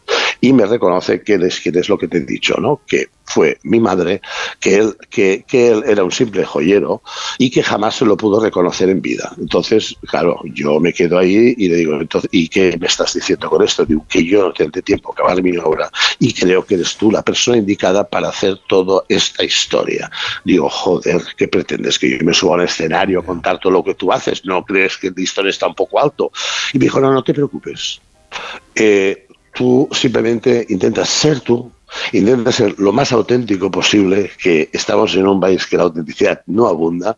Eh, si tú no te mientes, si tú no dices mentiras, si tú no te engañas, el resto estará bien. Y me he engañado mucho, me he mentido mucho, lo que hacemos todos los seres humanos, pero la vida te acaba llevando, eh, tú- por mucho que tú te apartes un camino, la vida te pone en tu sitio.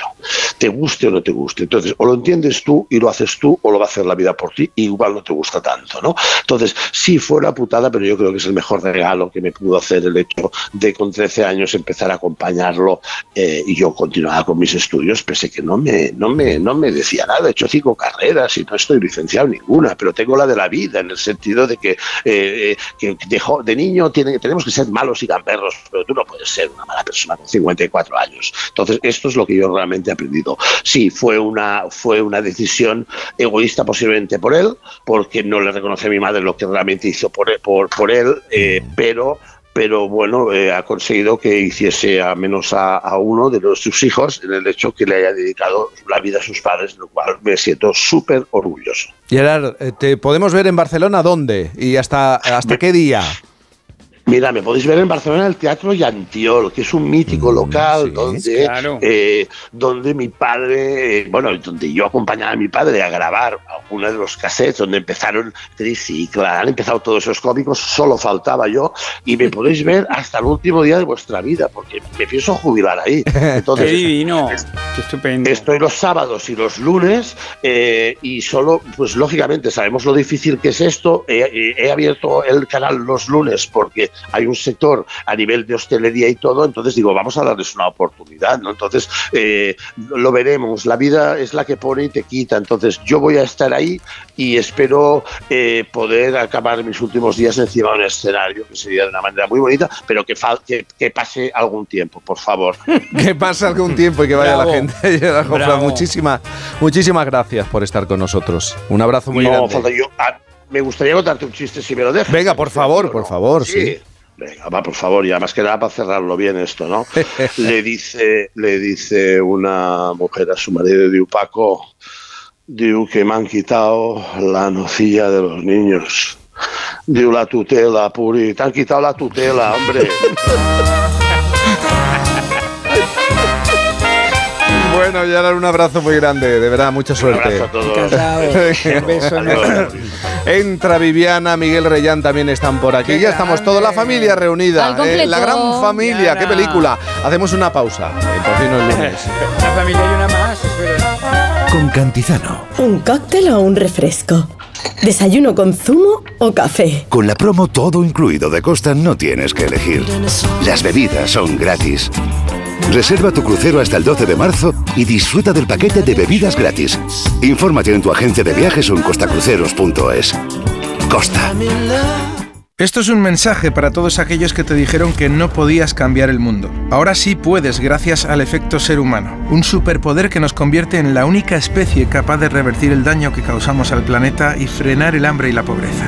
Es hora de utilizar este nuevo poder. Descubre cómo hacerlo con manos unidas en efectoserhumano.org. ¿Se acabó el fin de semana? Tranquilo, toma Ansiomet. Ansiomet con triptófano y asuaganda te ayuda en situaciones de estrés. Y ahora también Ansiomet Autoestima, de Pharma OTC. La avería del coche, la universidad de Ana. No sé cómo voy a llegar a fin de mes. Tranquilo. Si alquilas tu piso con alquiler seguro, puedes solicitar el adelanto de hasta tres años de renta para hacer frente a imprevistos económicos o nuevos proyectos. Infórmate en alquilerseguro.es o en el 910-775-775. Alquiler Seguro, la revolución del alquiler.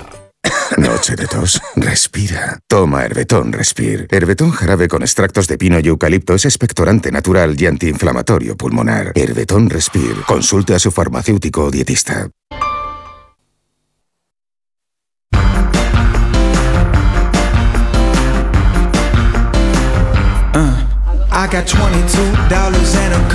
O sea que vamos a estar de acuerdo, vamos a estar de acuerdo nuestro, porque realmente tú vienes a hablar de lo audio. Hoy sí, además. De series y películas.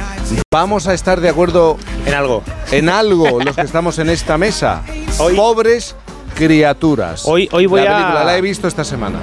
Eh, llevo una semana en el cine. Hoy voy a hablar bien de algo que siempre me decís, no hablas bien de nada. es Pues, verdad. y además muy bien, porque yo creo, os avisé, recordáis hace unos meses aquí, dije, cuidado con esta película, que yo todavía no la he visto, pero que viene pisando muy fuerte y que podría ganar a Scorsese en, en los Oscar y también a Oppenheimer, la película de que está Christopher Nolan. España, Está en España. Sí, amigo- Scorsese. gran amigo de Leticia, Scorsese. Fue ella, fue ella ayer a, a la academia, eh, allí enfrente del Partido Popular, al lado del Partido Popular, en esa sede, Sí. a la conferencia que daba Scorsese ayer.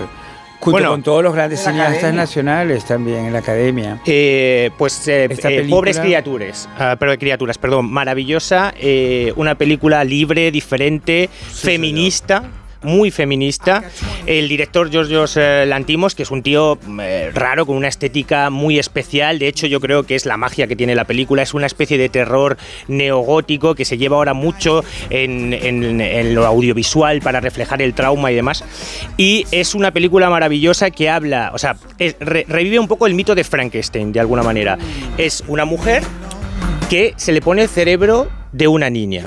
Y entonces... No cuentes se- mucho más. No, Cuidado, cuidado, no, no, no. Bueno, esto es, esto es en los primeros cinco Sí, minutos sí, de sí. película. Vale, vale, Entonces, vale. Ese, esa persona se la enfrenta al mundo, entonces, con los deseos y con el cuerpo de una adulta, pero con los prejuicios nulos de una, niña. Y es así como conoce, que esto es la maravilla, va haciendo un viaje iniciático y conoce el dolor, la muerte, la ira, la ira, una serie de sentimientos a los que te vas enfrentando en tu vida, pero esta vez sin prejuicios sociales y religiosos. Y, despierta esto es lo que provoca una serie de situaciones hilarantes que te hacen preguntarte durante toda la película eh, verdaderamente cuáles son las bases de, nuestro, de, de nuestra forma de vida, ¿no? Es decir, porque si nos enfrentásemos realmente sin prejuicios, sobre todo al sexo, que es una de las cuestiones, porque yo creo que lo que plantea también Giorgios Lantimos, aparte de, de ese, de esa situación de la mujer histórica siempre sometida al hombre, como juguete del hombre, lo que plantea además es que existen dos formas de vivir.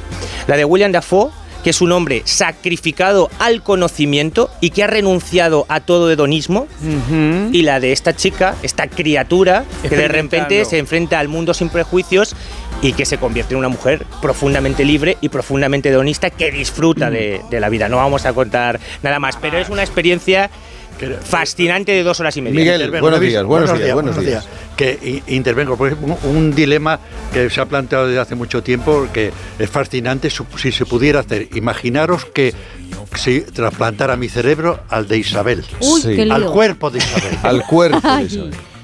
¿Qué sería, Isabel o Miguel?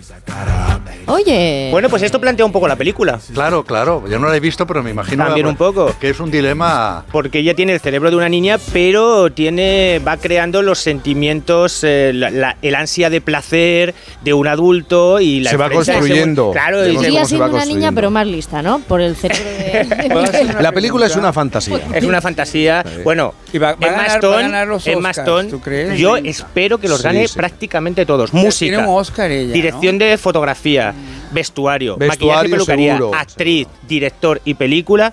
Son Oscars y a mí el guion también me gusta mucho porque me parece que se llevó, me parece, el globo y. William Dafoe también está maravilloso. Es que, es que está más Rufalo también. Es que toda la película es sensacional. Luego, oye, a ver, quizá no es para todo el mundo. También hay que decirlo. Mejor hay personas que se enfrentan a ella. Es un poco surrealista. A veces parece un poco la estética de Tim Burton. Digo por A mí recordar me un poco. Eh, sí, yo, yo te quiero hacer una pregunta, Nacho. Bueno. Tan emocionado que Yo estás. quiero un cerebro de Pobre. Es mejor que la Mesías. Yo quiero el tuyo, Viviana, siempre lo pido. Pero, Nacho, ¿te hubiera gustado que esta película la hubieran dirigido los sabía sabía que íbamos a ir ahí. Me ha preguntado que- Pero es que mira que te gusta. Porque como veo, te veo tan emocionado con la película, tan pro, que, que perdón, Sí, que pues, has preguntado, que has que preguntado. si le hubiera gustado que lo No, hubieran porque dirigido los Que Javis. hay Ah, los una especie con- de Sí, sí. consenso aquí sobre mm, los Javis entre ellos. Oye, que vamos a volver otra vez. No, yo no, yo acabo Vamos a de dejar el tema. La culpa la tienes tú. No, no, La- no, no culpa la respondido, tienes. no ha respondido Nacho. Tú no nunca hice una mala crítica de la Mesías. Yo sé culpa que la no, yo sé que no la has hecho, yo sé que no la has hecho, ha sido malinterpretada. Insisto, insisto, Nacho, no he visto la película, pero eso que me has contado, que has contado, eh, interpretado por los Javis, yo lo quisiera ver. Yo creo que los Javis tienen mucho Pero que ver Nacho, con que este nadie se espere que es una película tipo. No, claro, no es una película. nadie- no es una gran película tipo. No. Con una historia tipo. No, es una película surrealista eh, Sí. con un guion completamente anárquico y donde te va provocando situaciones de reflexión permanente. Y esto es, hay que ir así al cine, a dejarse provocar por las imágenes. Y la en cada ironía, momento. el juego con Todo. la ironía. Bueno, es que tiene momentos muy graciosos también, Sí, ¿eh? Momentos sí, de humor. De hecho, eh, participó en los Globos de Oro como comedia. O sea, Como la parte comedia. Claro. O sea pero, pero- que- pero en los Oscars va como agricomedia, ¿no? O sea, como todo. En los Oscars es que solo hay una candidatura. Pero también, pero, Pero Nacho, cuidado, pero, ¿eh? pero- pero también recuerda que la, la- la anterior ganadora de los Oscars, esta película loquísima con la, con la actriz china, la de toda la vez. Uh, misma no parte, la soporto la misma vez, película. O sea, también también no. tenía un poco ese tipo ¿La de guion, Javi? ese, ese tipo de guion No, enloquecido. Pero, esta es pero mucho fíjate, mejor. Yo la Es mucho primera mejor. vez que la vi, Ah, soporto. la primera vez que la vi y un- todo una vez en todas partes, me, me- me- me provocó mucho desconcierto. Desconcierto. Pero justo. después, en una segunda visión, me gustó más. Yo estoy contigo, Viviana. Una Dejadme una cosa, una cosa, tengo que decir una cosa. ¿Sabéis que nuestros amigos del Milagrito este año cumplen 25 años y en este año tan especial, para celebrarlo, han llegado a un acuerdo con la Asociación Española contra el Cáncer? Pues sí, nuestros amigos de El Milagrito durante todo este mes de febrero donarán parte de su recaudación por las ventas de su producto estrella a la Asociación Española contra el Cáncer. ¿Aún no lo conoces? El Milagrito ya disponible en tu droguería más cercana, en tu supermercado de confianza y en Alcampo, Carrefour, El Corte Inglés y Leroy Merlin. El Milagrito mucho más que un desengrasante. Y ahora que nos estamos despertando, que os estabais despertando, os tengo que despedir. Os tengo que despedir. Bueno, a Nacho y a Esto, Boris. es- esto es muy pobres criaturas. Esto Como es eso muy- de guion anárquico, como dice Nacho. Un beso enorme. Enseguida un las noticias en la sintonía de Onda Cero. Por fin, no es lunes. Tengo la memoria fatal, se me olvida todo. Si te falla la memoria, toma de Memory. De Memory con vitamina B5 contribuye al rendimiento intelectual. Y ahora para los más mayores, de Memory Senior de Pharma OTC. Onda Cero. Por fin no es lunes. Jaime Cantizano.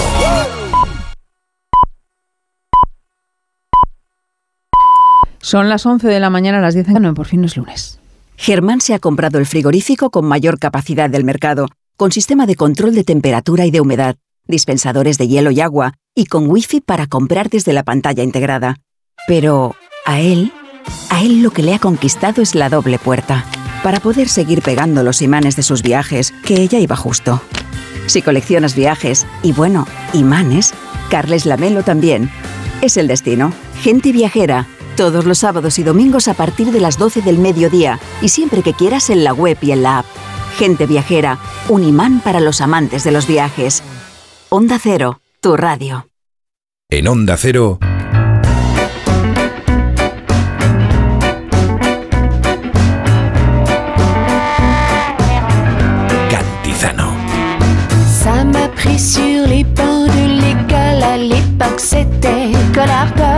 Et puis les rustines et la colle. Mais là, je m'égare, je n'étais pas une enfant de cœur qu'on arrache aux instants rêveurs. De naturel bien éthéré. Tu m'as vite envoûté. Oh, c'est bien plus fort que moi.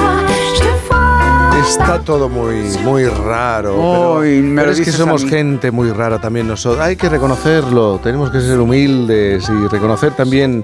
No sé si es nuestros defectos o esto es una virtud, ser un poco, un poco raro, ¿no, Miguel? Que, que si es un defecto, depende si te analizas o te comparas. Sí, de con, si te comparas. eh, ¿Con quién? Sí, Claro. si te comparas. Pero esto consiste en disimular los defectos. Siempre. Claro. Siempre. Y, y quedar. Saber disimular. Claro, quedar Tú bien. me has dicho que conociste a Eugenio. Sí, durante un tiempo lo frecuenté porque estuve empeñado en que hiciéramos una especie de serie, una cosa así.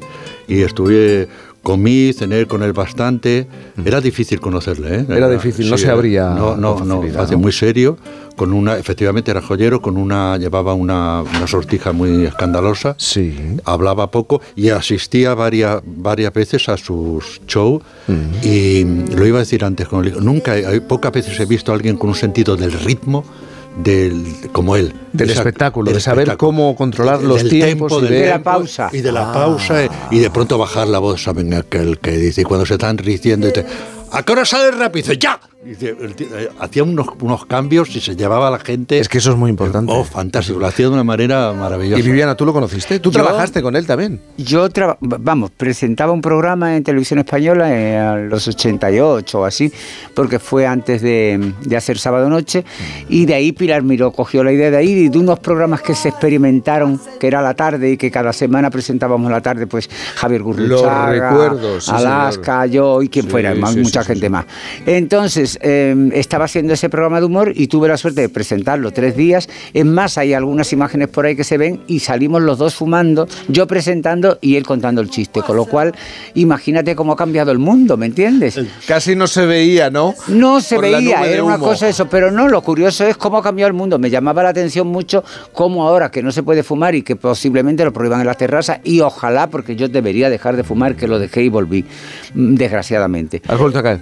Eh, sí, pero bueno, lo que me refiero, que entonces se Es que no fumaba. y también tuve, y después lo vi algunas veces en Cleofás, también Mm. cuando estuvo, porque en aquella época había muchas salas de fiesta de noche, yo trabajaba en Xenon, y entonces en Cleofás estaba Antipicol, o estaba Eugenio, o estaba Lola Flores, yo qué sé. Mm. Y la noche de Madrid entonces había muchas salas de fiesta, estaba Pajares en el Biombo Chino, estaba Maridarcos en, en esto, en, ¿cómo se llamaba aquel que había en, ay, que era un Había, había café teatro. Había café teatro. Carmen Maura. Carmen Maura yo la recuerdo en un café teatro en, en Madrid. Yo la primera vez que la vi, vamos. Es que eh, os preguntaba por vuestra relación con Eugenio, porque mañana le vamos a preguntar a los oyentes por aquellas cosas o personas que le hacen reír, os hacen reír. ¿Con qué te sueles reír? ¿Qué cosas te hacen gracia? No solamente hablo de personas, sino qué tipo de personas, o qué tipo de temas, o qué tipo de historias, con qué de pronto esbozáis una sonrisa. Yo no sé, Miguel, ¿a- ¿a ti algo o alguien que siempre te haga sonreír? Ya, tú eres el- el- el- aquí, aquí, cuando ves que vengo aquí es una sonrisa. Pero tú preguntas mucho, pero a ti te hacemos pocas preguntas, ¿eh? Pero es que, claro, esta es mi labor. No, no, no, ahora te vas a aguantar, porque ahora que estoy... No, no, no, la no, me estás esquivando, me estás toreando. No, no, no, a mí me hacen gracia las cosas que me hacen gracia. ¿Eso- ¿Y eso qué es? Pues no lo sé, pues hay veces pues, como tú. ¿Y a ti qué te hace gracia? Por cierto, por cierto, lo pregunta todo. Ya- ya- ya- ya está cambiando el tema. No, no hablo de esto. ¿Vosotros pensáis que se entrena el sentido del humor? Que se entrena. Sí, ¿O viene de fábrica? Yo creo que viene de fábrica. un Hay gente que viene con ello puesto. Y Sí. como no se Es tenga... Como no se tenga, no hay manera. Mira ¿no? que alguien sin sentido del humor es. Fíjate, a mí me cae muy mal el gracioso que tiene que ser gracioso las Sí, 24 uy, eso horas del día. es el- Ese no agotador. te hace gracia. Pero claro. el tío que no tiene sentido del humor, nada, es horroroso, ¿eh? Pero no, y además es horroroso porque además yo te cuentan un chiste detrás de otro y yo no sé qué cara poner. Y conforme va increciendo la cosa, cada vez se me va haciendo un rictus en la cara, ¿me entiendes? Que ya empiezo a ser un poco Pero yo Joker. creo que todos tenemos en nuestra vida personas que no tienen ninguna intención de hacernos reír, No, no, que pero son muy que abren la graciosos. boca Sí, y sí. tal como lo cuentan, Mm. es que te tiras por el suelo. Y a mí es la gente que, que- que- me gana Pero inmediatamente. seguramente al- algo misterioso ahí no depende de, de- de- un psicólogo, un psiquiatra lo explicaría. ¿Por Sí. qué? ¿Qué hay por ahí que te hace gracia? ¿Te recuerda a alguien? Yo creo ¿no? que el valor está en la persona, en, en esa persona que es que no lo Que tiene pretende. esa capacidad. no tiene, sí. no tiene la intención, pero que lo cuenta de una manera que te hace sonreír. A mí me parece un prodigio de la naturaleza, algo, al- algo increíble. Eso en ¿A ti se te da bien contar chistes? Sí. Sí, a mí no. ¿A ti, Viviana, se te A da mí bien? no, a mí no. Isabel, ¿a ti? No, no, no, no, no, no, no, yo no. Sé miles. No. Ahora mismo me torturas, no sé ninguno. Empiezo a salir por temas y estoy hasta las 6 de la mañana. Hasta las 6. Bueno, le vamos a pedir a los oyentes que vayan enviando su mensaje de WhatsApp 620-621-991, 620-621-991. ¿Qué cosas o personas te hacen reír? ¿Con qué te sueles reír? ¿Qué cosas te hacen gracia? ¿Con qué temas esbozas una, una sonrisa? A mí los temas que surgen, los del día a día, me hacen mucha, mucha pero- gracia. Mira, no- los, los camareros bordes.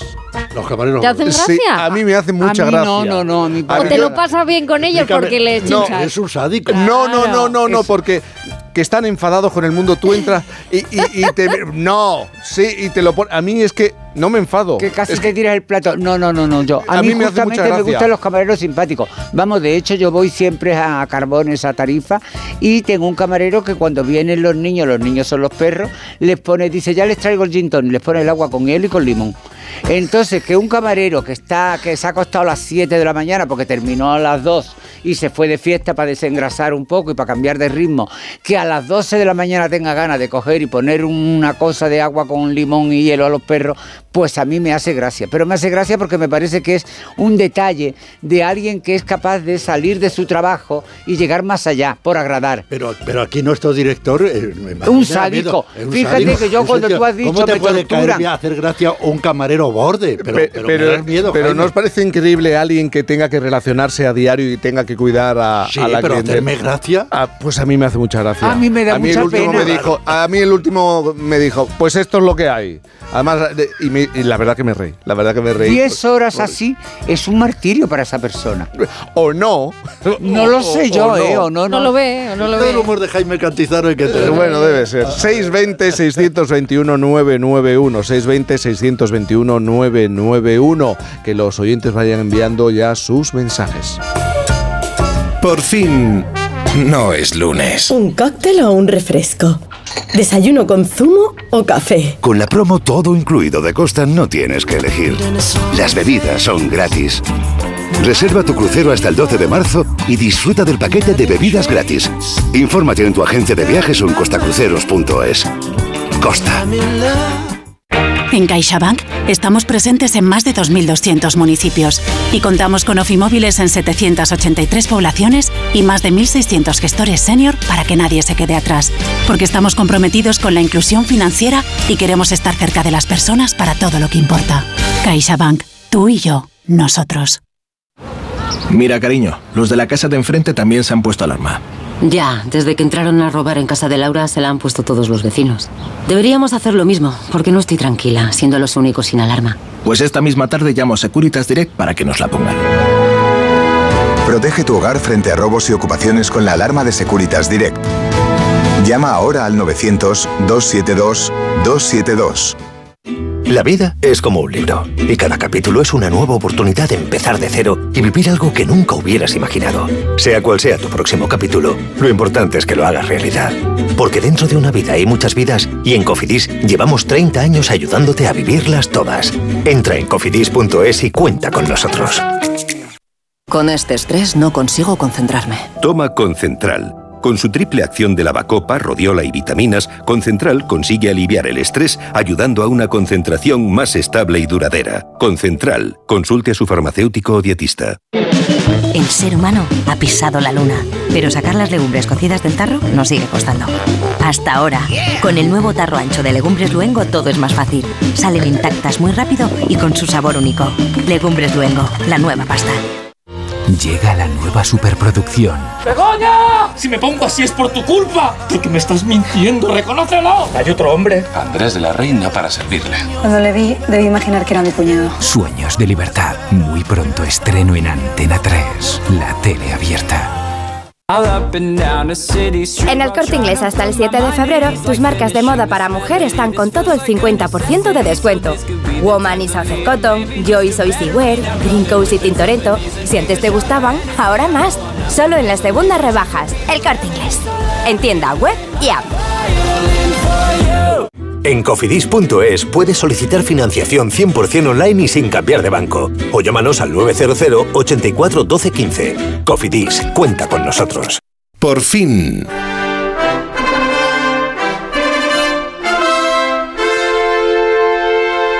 Viviana, Miguel, Isabel, os quiero presentar a un hombre extraordinario, con 87 años. Él se topa con el atletismo cuando había cumplido los 40 años. Trabajaba como fontanero, calefactor y después de su jornada iba a recoger a sus hijos al club de atletismo de Getafe. Allí, pues le entra el gusanillo por este deporte y una vez que descubrió la marcha, ya nadie pudo pararle, ni la propia vida. ¿eh?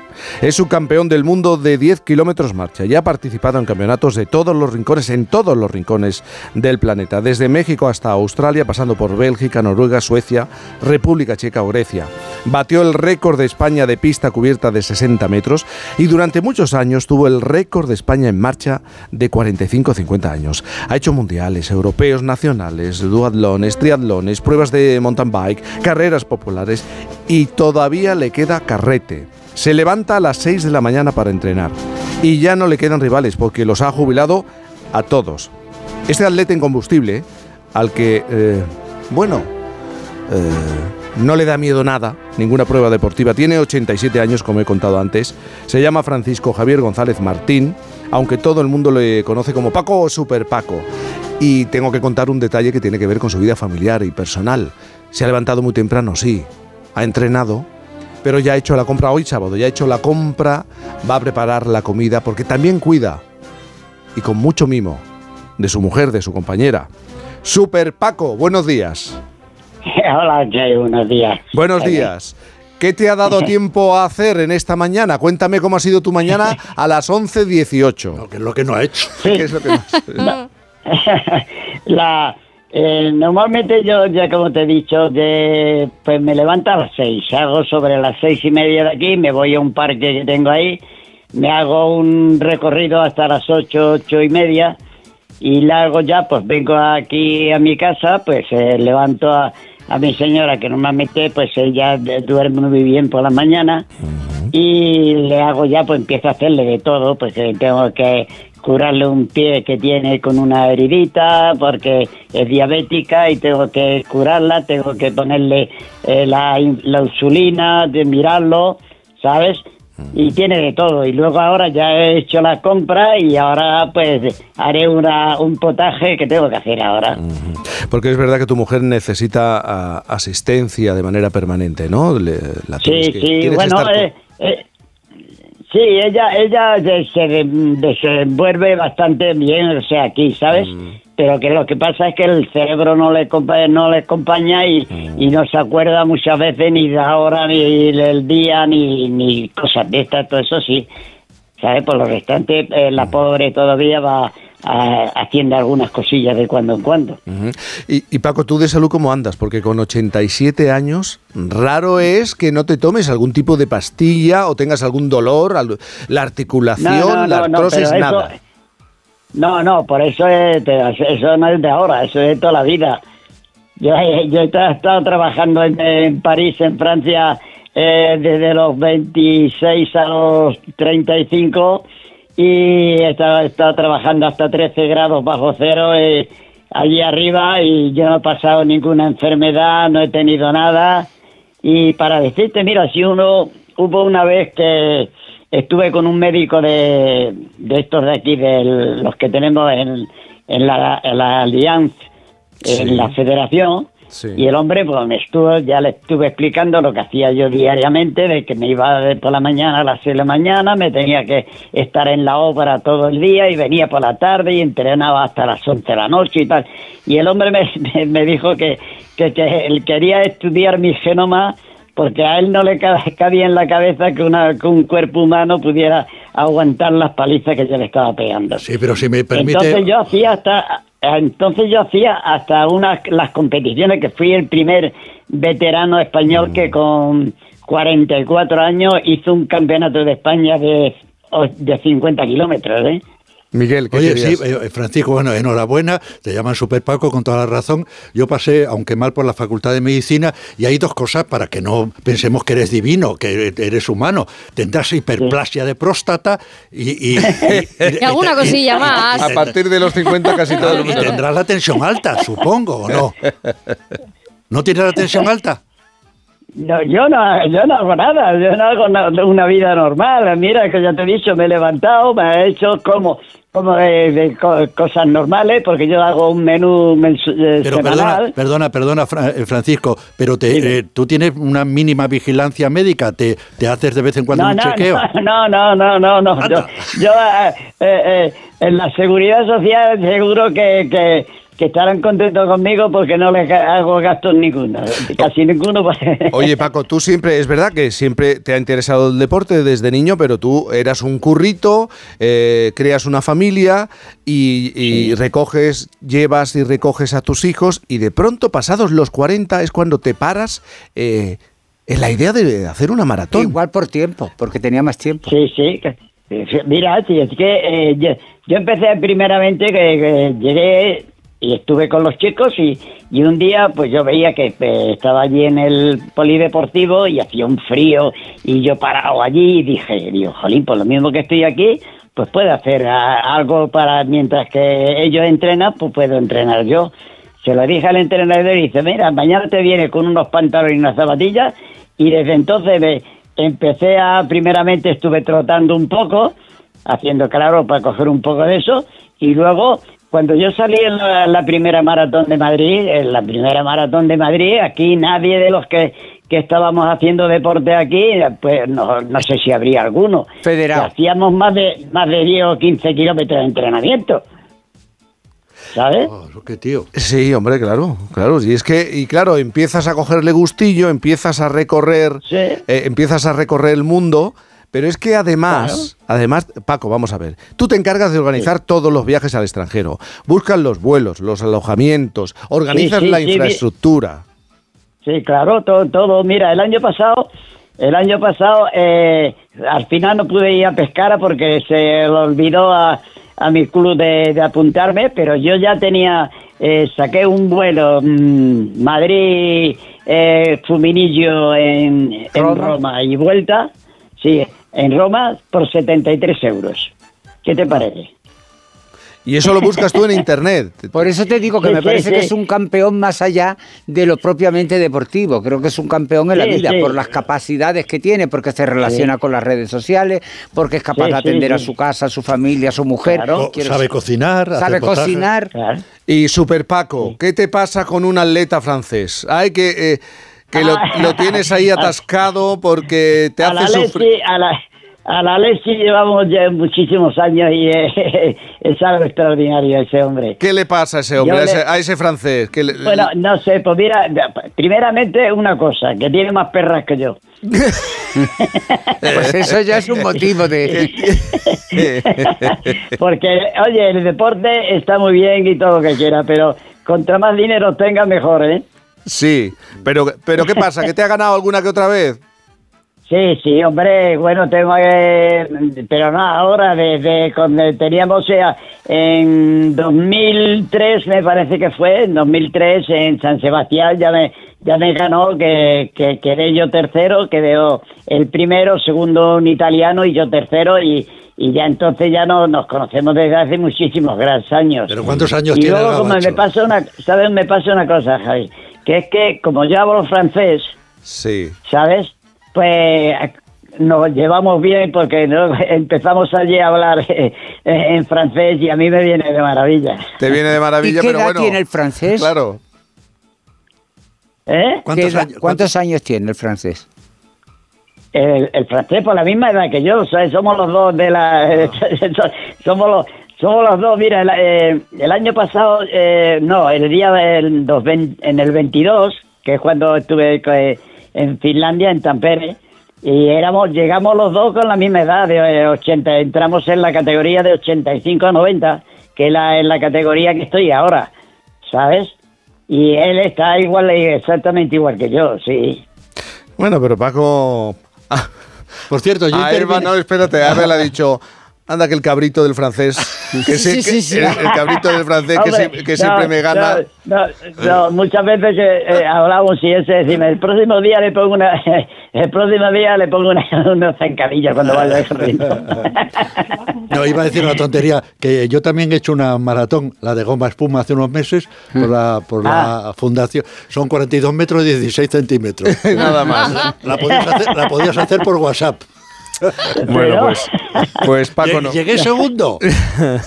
Nos apetecía mucho, Paco, hablar contigo, conocer un poco tu, tu vida. Fíjate, no, tampoco es fácil, ¿eh? Tampoco es fácil el día a día porque tienes que atender No, en casa, ahora- tienes que hacer ahora- muchas cosas, pero tú ahora- sigues ahora- empeñado, sigues empeñado. Sí, sí, ahora, ahora mismo quiera o no, porque mira, yo eh, ahora quiero, quiero, ya estoy apuntado para ir a Zaragoza.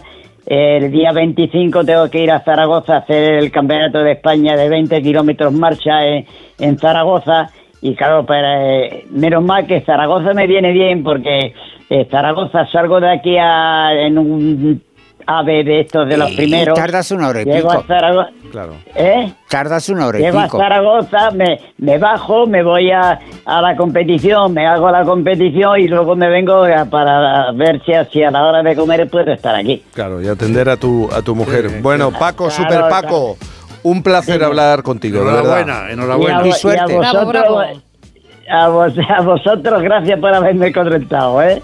Gracias. Y a- eh, que estoy a, estoy a vuestra disposición para lo que queráis, ¿eh? Vente corriendo, Paco. Vente corriendo. Un abrazo grande.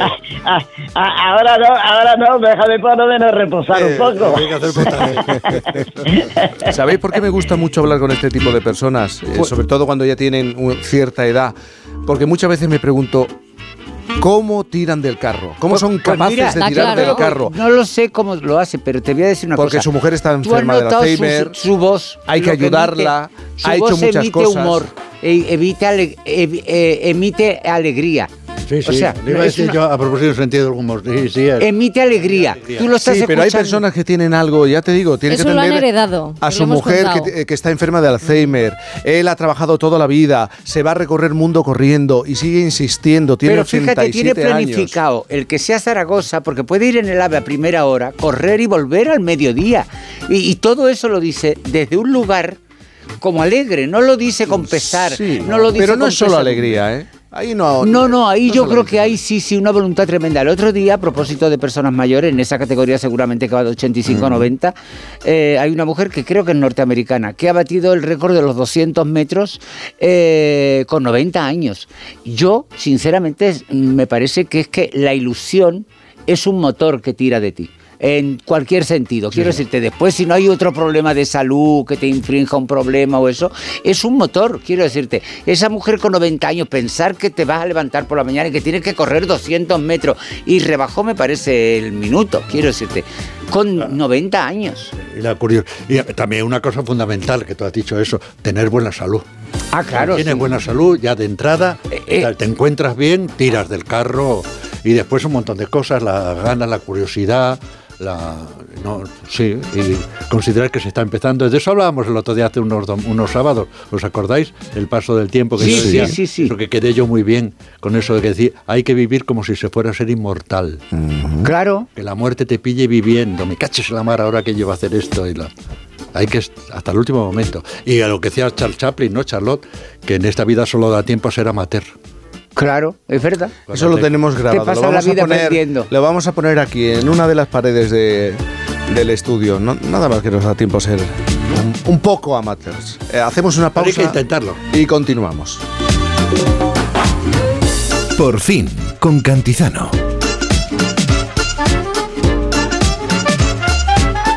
Onda Cero. ¿Un cóctel o un refresco? ¿Desayuno con zumo o café? Con la promo todo incluido de Costa no tienes que elegir. Las bebidas son gratis. Reserva tu crucero hasta el 12 de marzo y disfruta del paquete de bebidas gratis. Infórmate en tu agencia de viajes o en costacruceros.es. Costa. Bienvenidos a Atrapa un Millón. Líder y lo más visto de la noche del sábado. Más emociones imposibles. Más preguntas, más parejas y un millón de euros aquí en Antena 3. Atrapa un millón. Nuevo programa. Esta noche a las 10 en Antena 3. La tele abierta. Ya disponible solo en A3 Player. Esto es un mensaje para todos aquellos que te dijeron que no podías cambiar el mundo. Ahora sí puedes gracias al efecto ser humano, un superpoder que nos convierte en la única especie capaz de revertir el daño que causamos al planeta y frenar el hambre y la pobreza.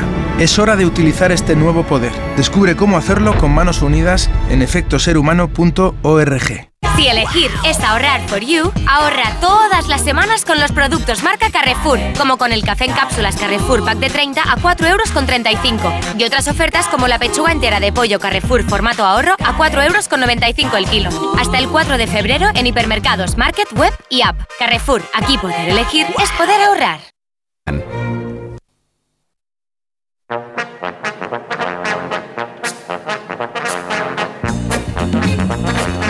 No tendría que tenerla.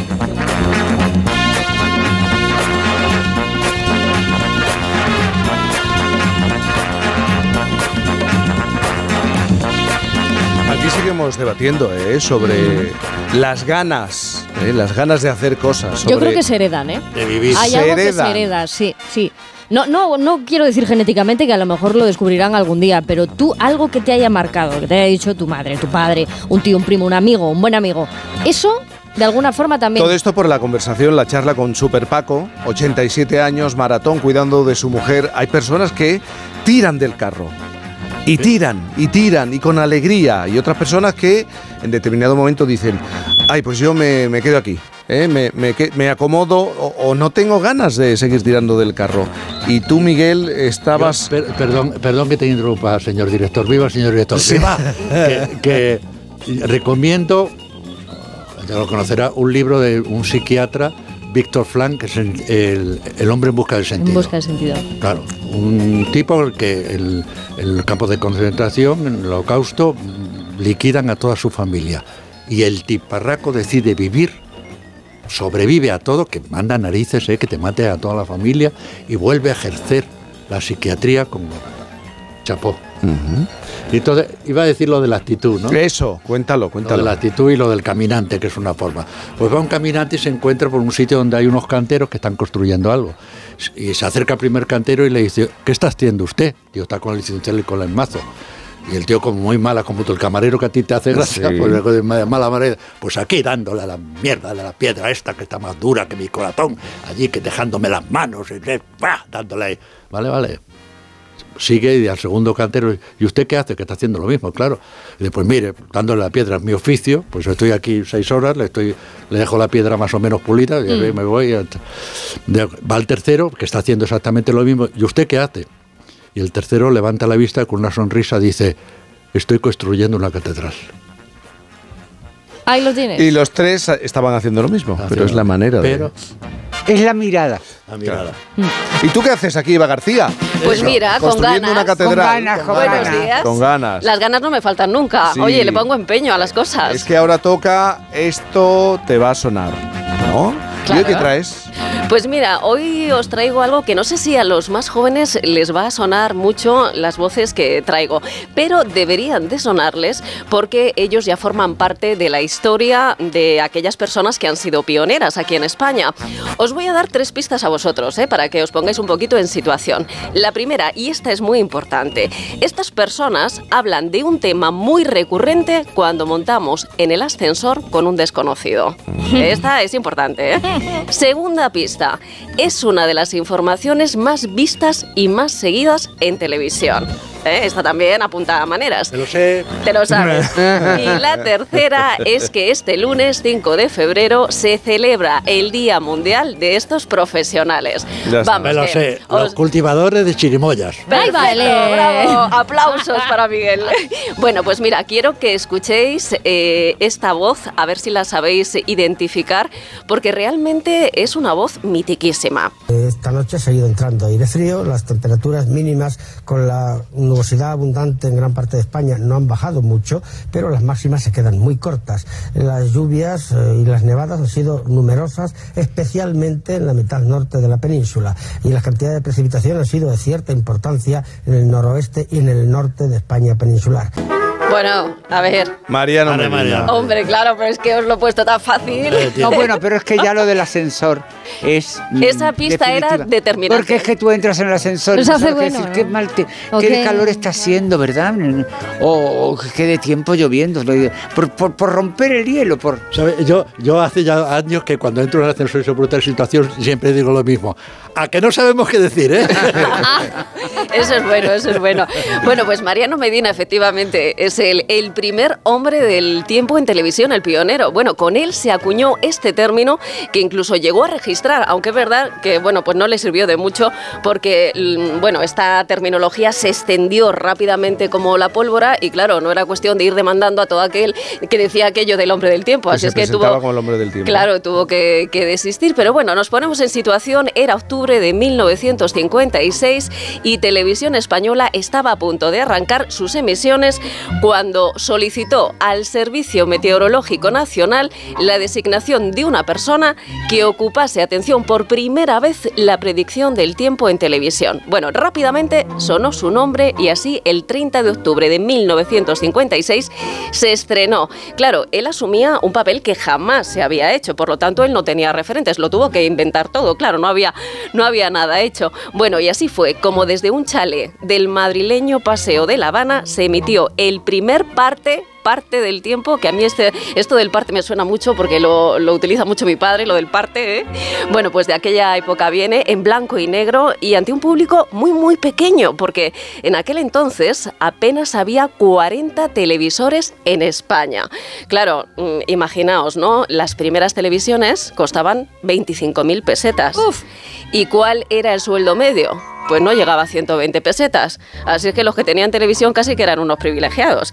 Bueno, pues el caso es que aquellos primeros cinco minutos ante las cámaras le sirvieron a Mariano Medina para que Matías Prat, padre, le augurara un futuro pues muy brillante, la verdad. Y es que hay que Qué época, situarse. qué profesionales. Sí, pero hay que situarse en aquella época. Ahora tenemos satélites y Claro. tecnología, pero claro, los elementos para predecir el tiempo, la ayuda era rudimentaria, pero Mariano Medina despertó el interés de los espectadores Y españoles. tanto, y tanto, porque fíjate que él fue el que enseñó a los españoles lo que era un anticiclón, una isobara, un frente o una borrasca. Y lo hizo, como tú dices, eh, Jaime, con unos medios que eran muy rudimentarios, muy, muy básicos.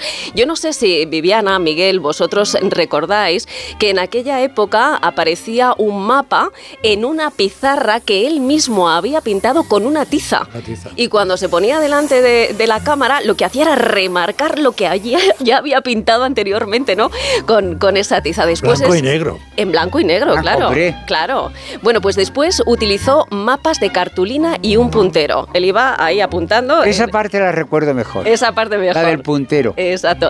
Y luego ya, bueno, pues una fotografía, ¿no? Una imagen fija del satélite. Al principio, y esto es muy curioso, él no aparecía en pantalla y solo se veía parte de su brazo, que se hizo muy famoso porque de ahí viene que se ganase el apodo del brazo de Santa Teresa. Bueno, no sabéis la cantidad de cartas que recibía de gente diciendo, por favor, que llueva, por favor, que haga sol. bueno, allí llegaban cartas y cartas, pero la verdad es que tuvieron que pasar unos años para que pudiéramos descubrir quién estaba detrás. Cuando Mariano Medina salía en la pantalla, el silencio se hacía en los hogares. Niño, cállate, a ver qué dice el tiempo. Bueno, pues eso es lo que pasaba, ¿no? Y aunque Ahora con- creo que volvería a pasar otra vez también. y ahora, ahora también. El tiempo está fatal. Sí, y aunque con los años la información del tiempo formó parte de los informativos, como ocurre ahora, hubo épocas en las que tuvo su espacio independiente. De hecho, bueno, en los primeros tiempos ¿no? de- del Paseo de La Habana tenía su propio espacio en la programación. Se llamaba Del Observatorio a su receptor. Bueno, este título no le gustaba nada a Mariano Medina porque decía que esto era muy cursi. El caso que luego le cambiaron el nombre y ojo al nombrecito que le pusieron. Tiempo probable. Probable, podía ser o no ser, quién sabe lo que podía pasar. Pero nada, que aquello tampoco le gustaba a Medina porque decía, bueno, esto ya es muy oficial, esto es como el BOE, no, esto tampoco me gusta. Bueno, el caso es que al final pues se incorporó el tiempo también en el informativo y en muy poquitos minutos había que contar el tiempo de las últimas 24 horas y la previsión para las 24 horas siguientes. Los espectadores de la época seguro que recuerdan a Mariano Medina con una imagen de señor serio, solvente, chaqueta, corbata, sin embargo, claro, serio, solvente, pero el ser humano se equivoca. Y había errores, Y había claro. errores, claro. Pero bueno, tampoco hay que tomárselo así porque hay que tener en cuenta que en los años 60 las técnicas para conocer la evolución del tiempo estaban en pañales. O sea, estábamos empezando y esto no hay que tenerlo en cuenta. Bueno, y hacer predicciones era algo muy complejo. Seguro que os acordáis, igual que los espectadores de aquel momento, que mm, se hizo muy famoso un barco que se llamaba el barco K. Bueno, pues este barco K, al que solía hacer referencia Medina, era uno de los barcos fijos que hacían de estaciones meteorológicas.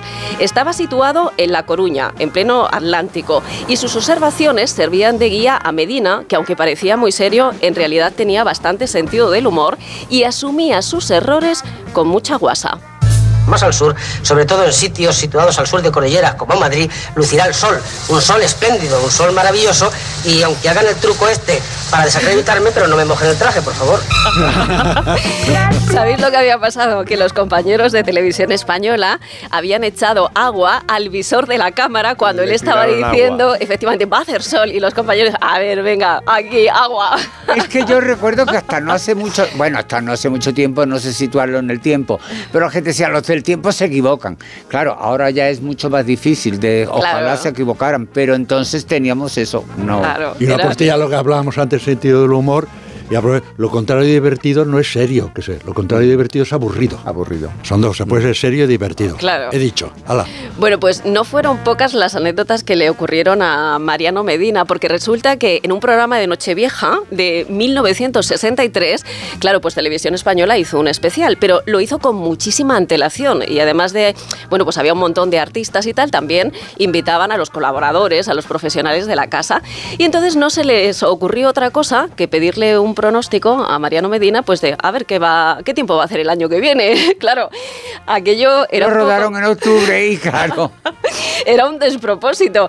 Y él se lo tomó con mucho sentido del humor, bueno, pues haciendo como una especie de soneto con versos como estos. La predicción me manda a hacer violante y en mi vida me he visto en tal aprieto vaticinar un año que es bisiesto es cosa peliaguda, qué diantre. Así, empezaba aquel soneto que no os cuento cómo continúa. Pero no fue el único que tuvo que lidiar con situaciones complicadas. Otro mítico hombre del tiempo, Eugenio Martín Rubio. Él lanzó un órdago y le costó como que le costó un bigote. Bueno, y además lo hizo en directo y ante millones de espectadores. Fue en enero de 1967 y así lo recordaba él mismo tiempo después en televisión española. Llevábamos ya más de tres meses con una sequía bastante importante. Dije que al día siguiente seguramente llovería en toda España, por supuesto llovería en Madrid y, y que si no, que estaba dispuesto a apostarme el bigote. Vaya, y vaya si se lo ha puesto el bigote, que al día siguiente apareció en televisión sin el bigote, se lo afeitó, porque es que no cayó ni una sola gota de agua en todo el país. Bueno, aunque eso sí, os tengo que decir que Eugenio tenía claros indicios del que el tiempo iba a cambiar. Él había hecho sus cálculos y bueno, pues había combinado mm, distintas variables, tres variables. La primera, había contado con los datos de los barcos del Atlántico, que avisaban de fuertes vientos. En segundo lugar, había contado con el parte meteorológico de Moscú, que claro, hablaba de un potente anticiclón. Y tercero, había contado también con que el tiempo que había tardado el avión de Nueva York a Madrid, pues se había visto afectado por los fuertes vientos. Así es que con estas tres variables dijo, me juego el bigote, y lo perdió. Y lo perdió. No eran motivos suficientes, me parece. Pero fíjate que él no iba mal encaminado porque eh, justo 48 horas después se obró el milagro. La lluvia bañó la mayor parte de la península. Solo falló un poquito en, en el- en los días en los que iba a caer la Oye, lluvia. y en este homenaje eh, a los pioneros del tiempo no nos podemos olvidar de la primera mujer que apareció en televisión. ¿Os acordáis de ella? ¿Sabéis quién es? Sí, Pilar Sanjurjo. Esa fue, bueno, fue la primera mujer en acceder a un puesto en el cuerpo de meteorólogos del Estado y la primera mujer del tiempo en televisión española. Se puso ante las cámaras por primera vez en los informativos de la noche. Llegó de la mano precisamente del que se jugó el bigote, de Eugenio Martín Rubio. Bueno, era el año 1968 y todavía se dibujaban las isobaras a mano y se pegaban las cartulinas para hablar de las previsiones en las distintas comunidades. Mapa previsto para mañana ven que la situación es del suroeste. Vientos del suroeste soplan sobre la península, vientos, mm, los llamados vientos ábregos, que deben de producir lluvias en Galicia. ¿Os dais cuenta de las pausas que hace? De, bueno, pues esto se debe a que ella, mientras que está haciendo su discurso, coge las cartulinas Y las va poniendo. va ¿Qué me pegando en el mapa y entonces eso la distrae de su discurso, porque tiene que ir poniendo trozos de mapa, tiene que ir poniendo los soles, tiene que ir poniendo las lluvias. Yo sería incapaz. sería incapaz. Entonces, claro, ella, según va diciendo el tiempo, lo va diciendo, pero cuando le toca pegar la cartulina, pues se le va el hilo y entonces luego vuelve. Pero oye, mira, Artesanía ella, la verdad es que era una persona extraordinaria, se refería al mapa del tiempo como la viñeta y la verdad es que no le faltaba razón.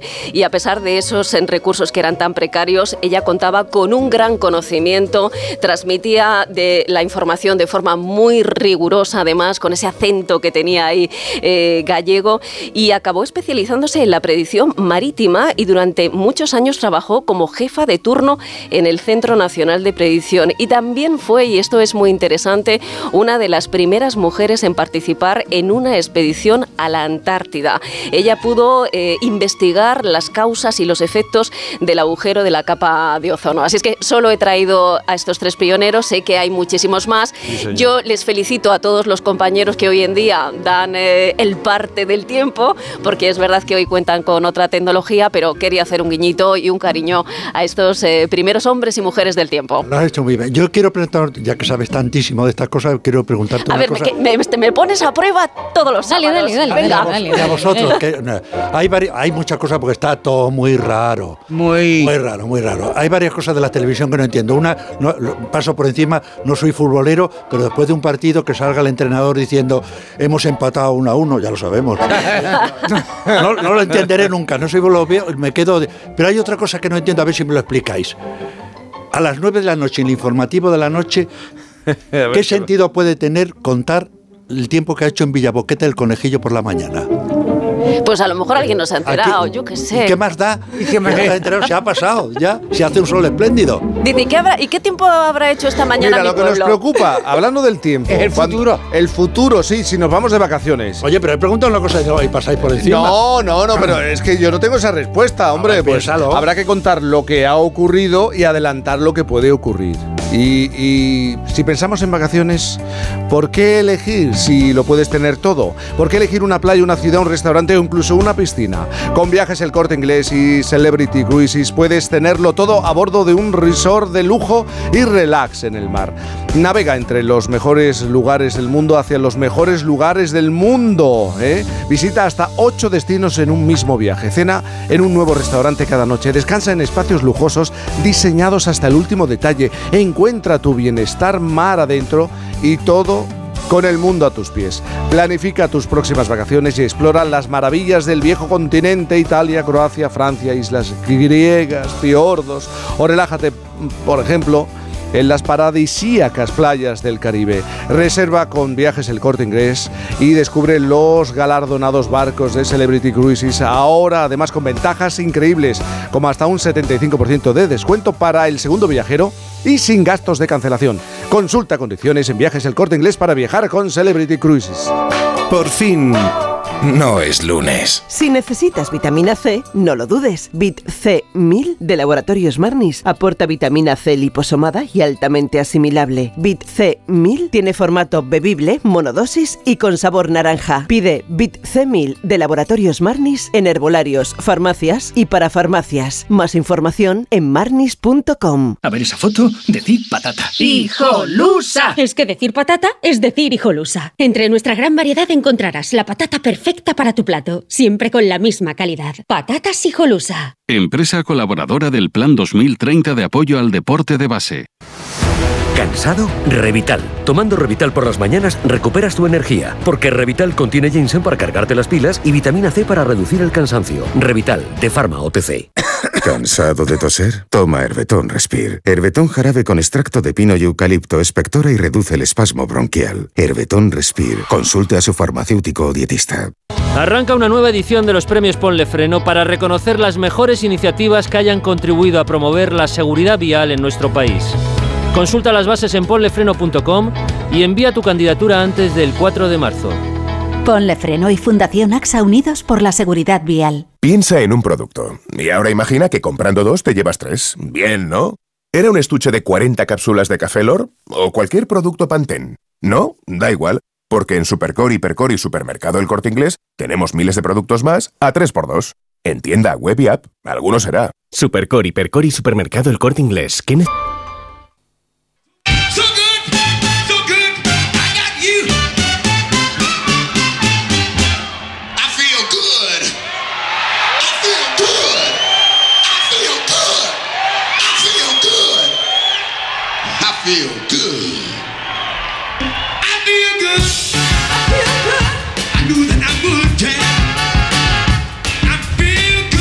sonido directo de un concierto, esto no es ningún disco, ¿eh?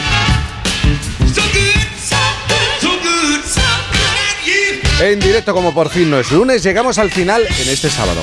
Mañana más. Viviana Fernández. Chica, respira un poco. ¿eh? Sí, sí, A ver sí. si te dejan respirar un poco. Un- una chispita. Una chispa. Que tantas cosas por delante. Una chispita, es tantas que eso- cosas por delante, pues es, es que descansa si puedes, si te dejan. Bueno, no voy a descansar, pero bueno, espero disfrutar. Un Puede besito ser. muy grande. Os quiero. Miguel, ¿Me vas a despedir? ¿Cómo que no te voy a.? Claro, hombre, ¿tú te crees que yo me olvido? A veces sí, ¿eh? Yo me, me olvido de muchas cosas, pero es que yo, ta- yo también tengo. Muchas cosas por delante. Tengo muchas cosas por delante. A disfrutar del sábado. Igualmente, que hay coste, que no estoy de acuerdo con nada de lo que habéis dicho, que estáis completamente equivocados y no tenéis ningún sentido del humor. Que quede claro. Isabel Lobo, mañana más, mucho más. Eso, eso, eso, eso. A seguir haciendo catedrales. ¿eh? Abrazos, ondulados. Ahora las noticias, luego gente viajera y la radio siempre.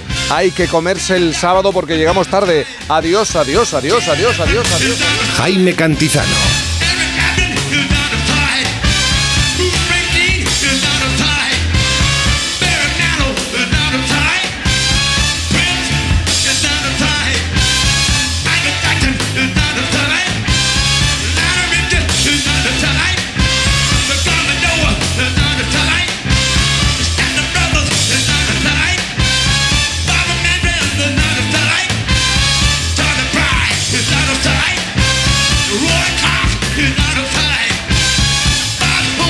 Onda Cero.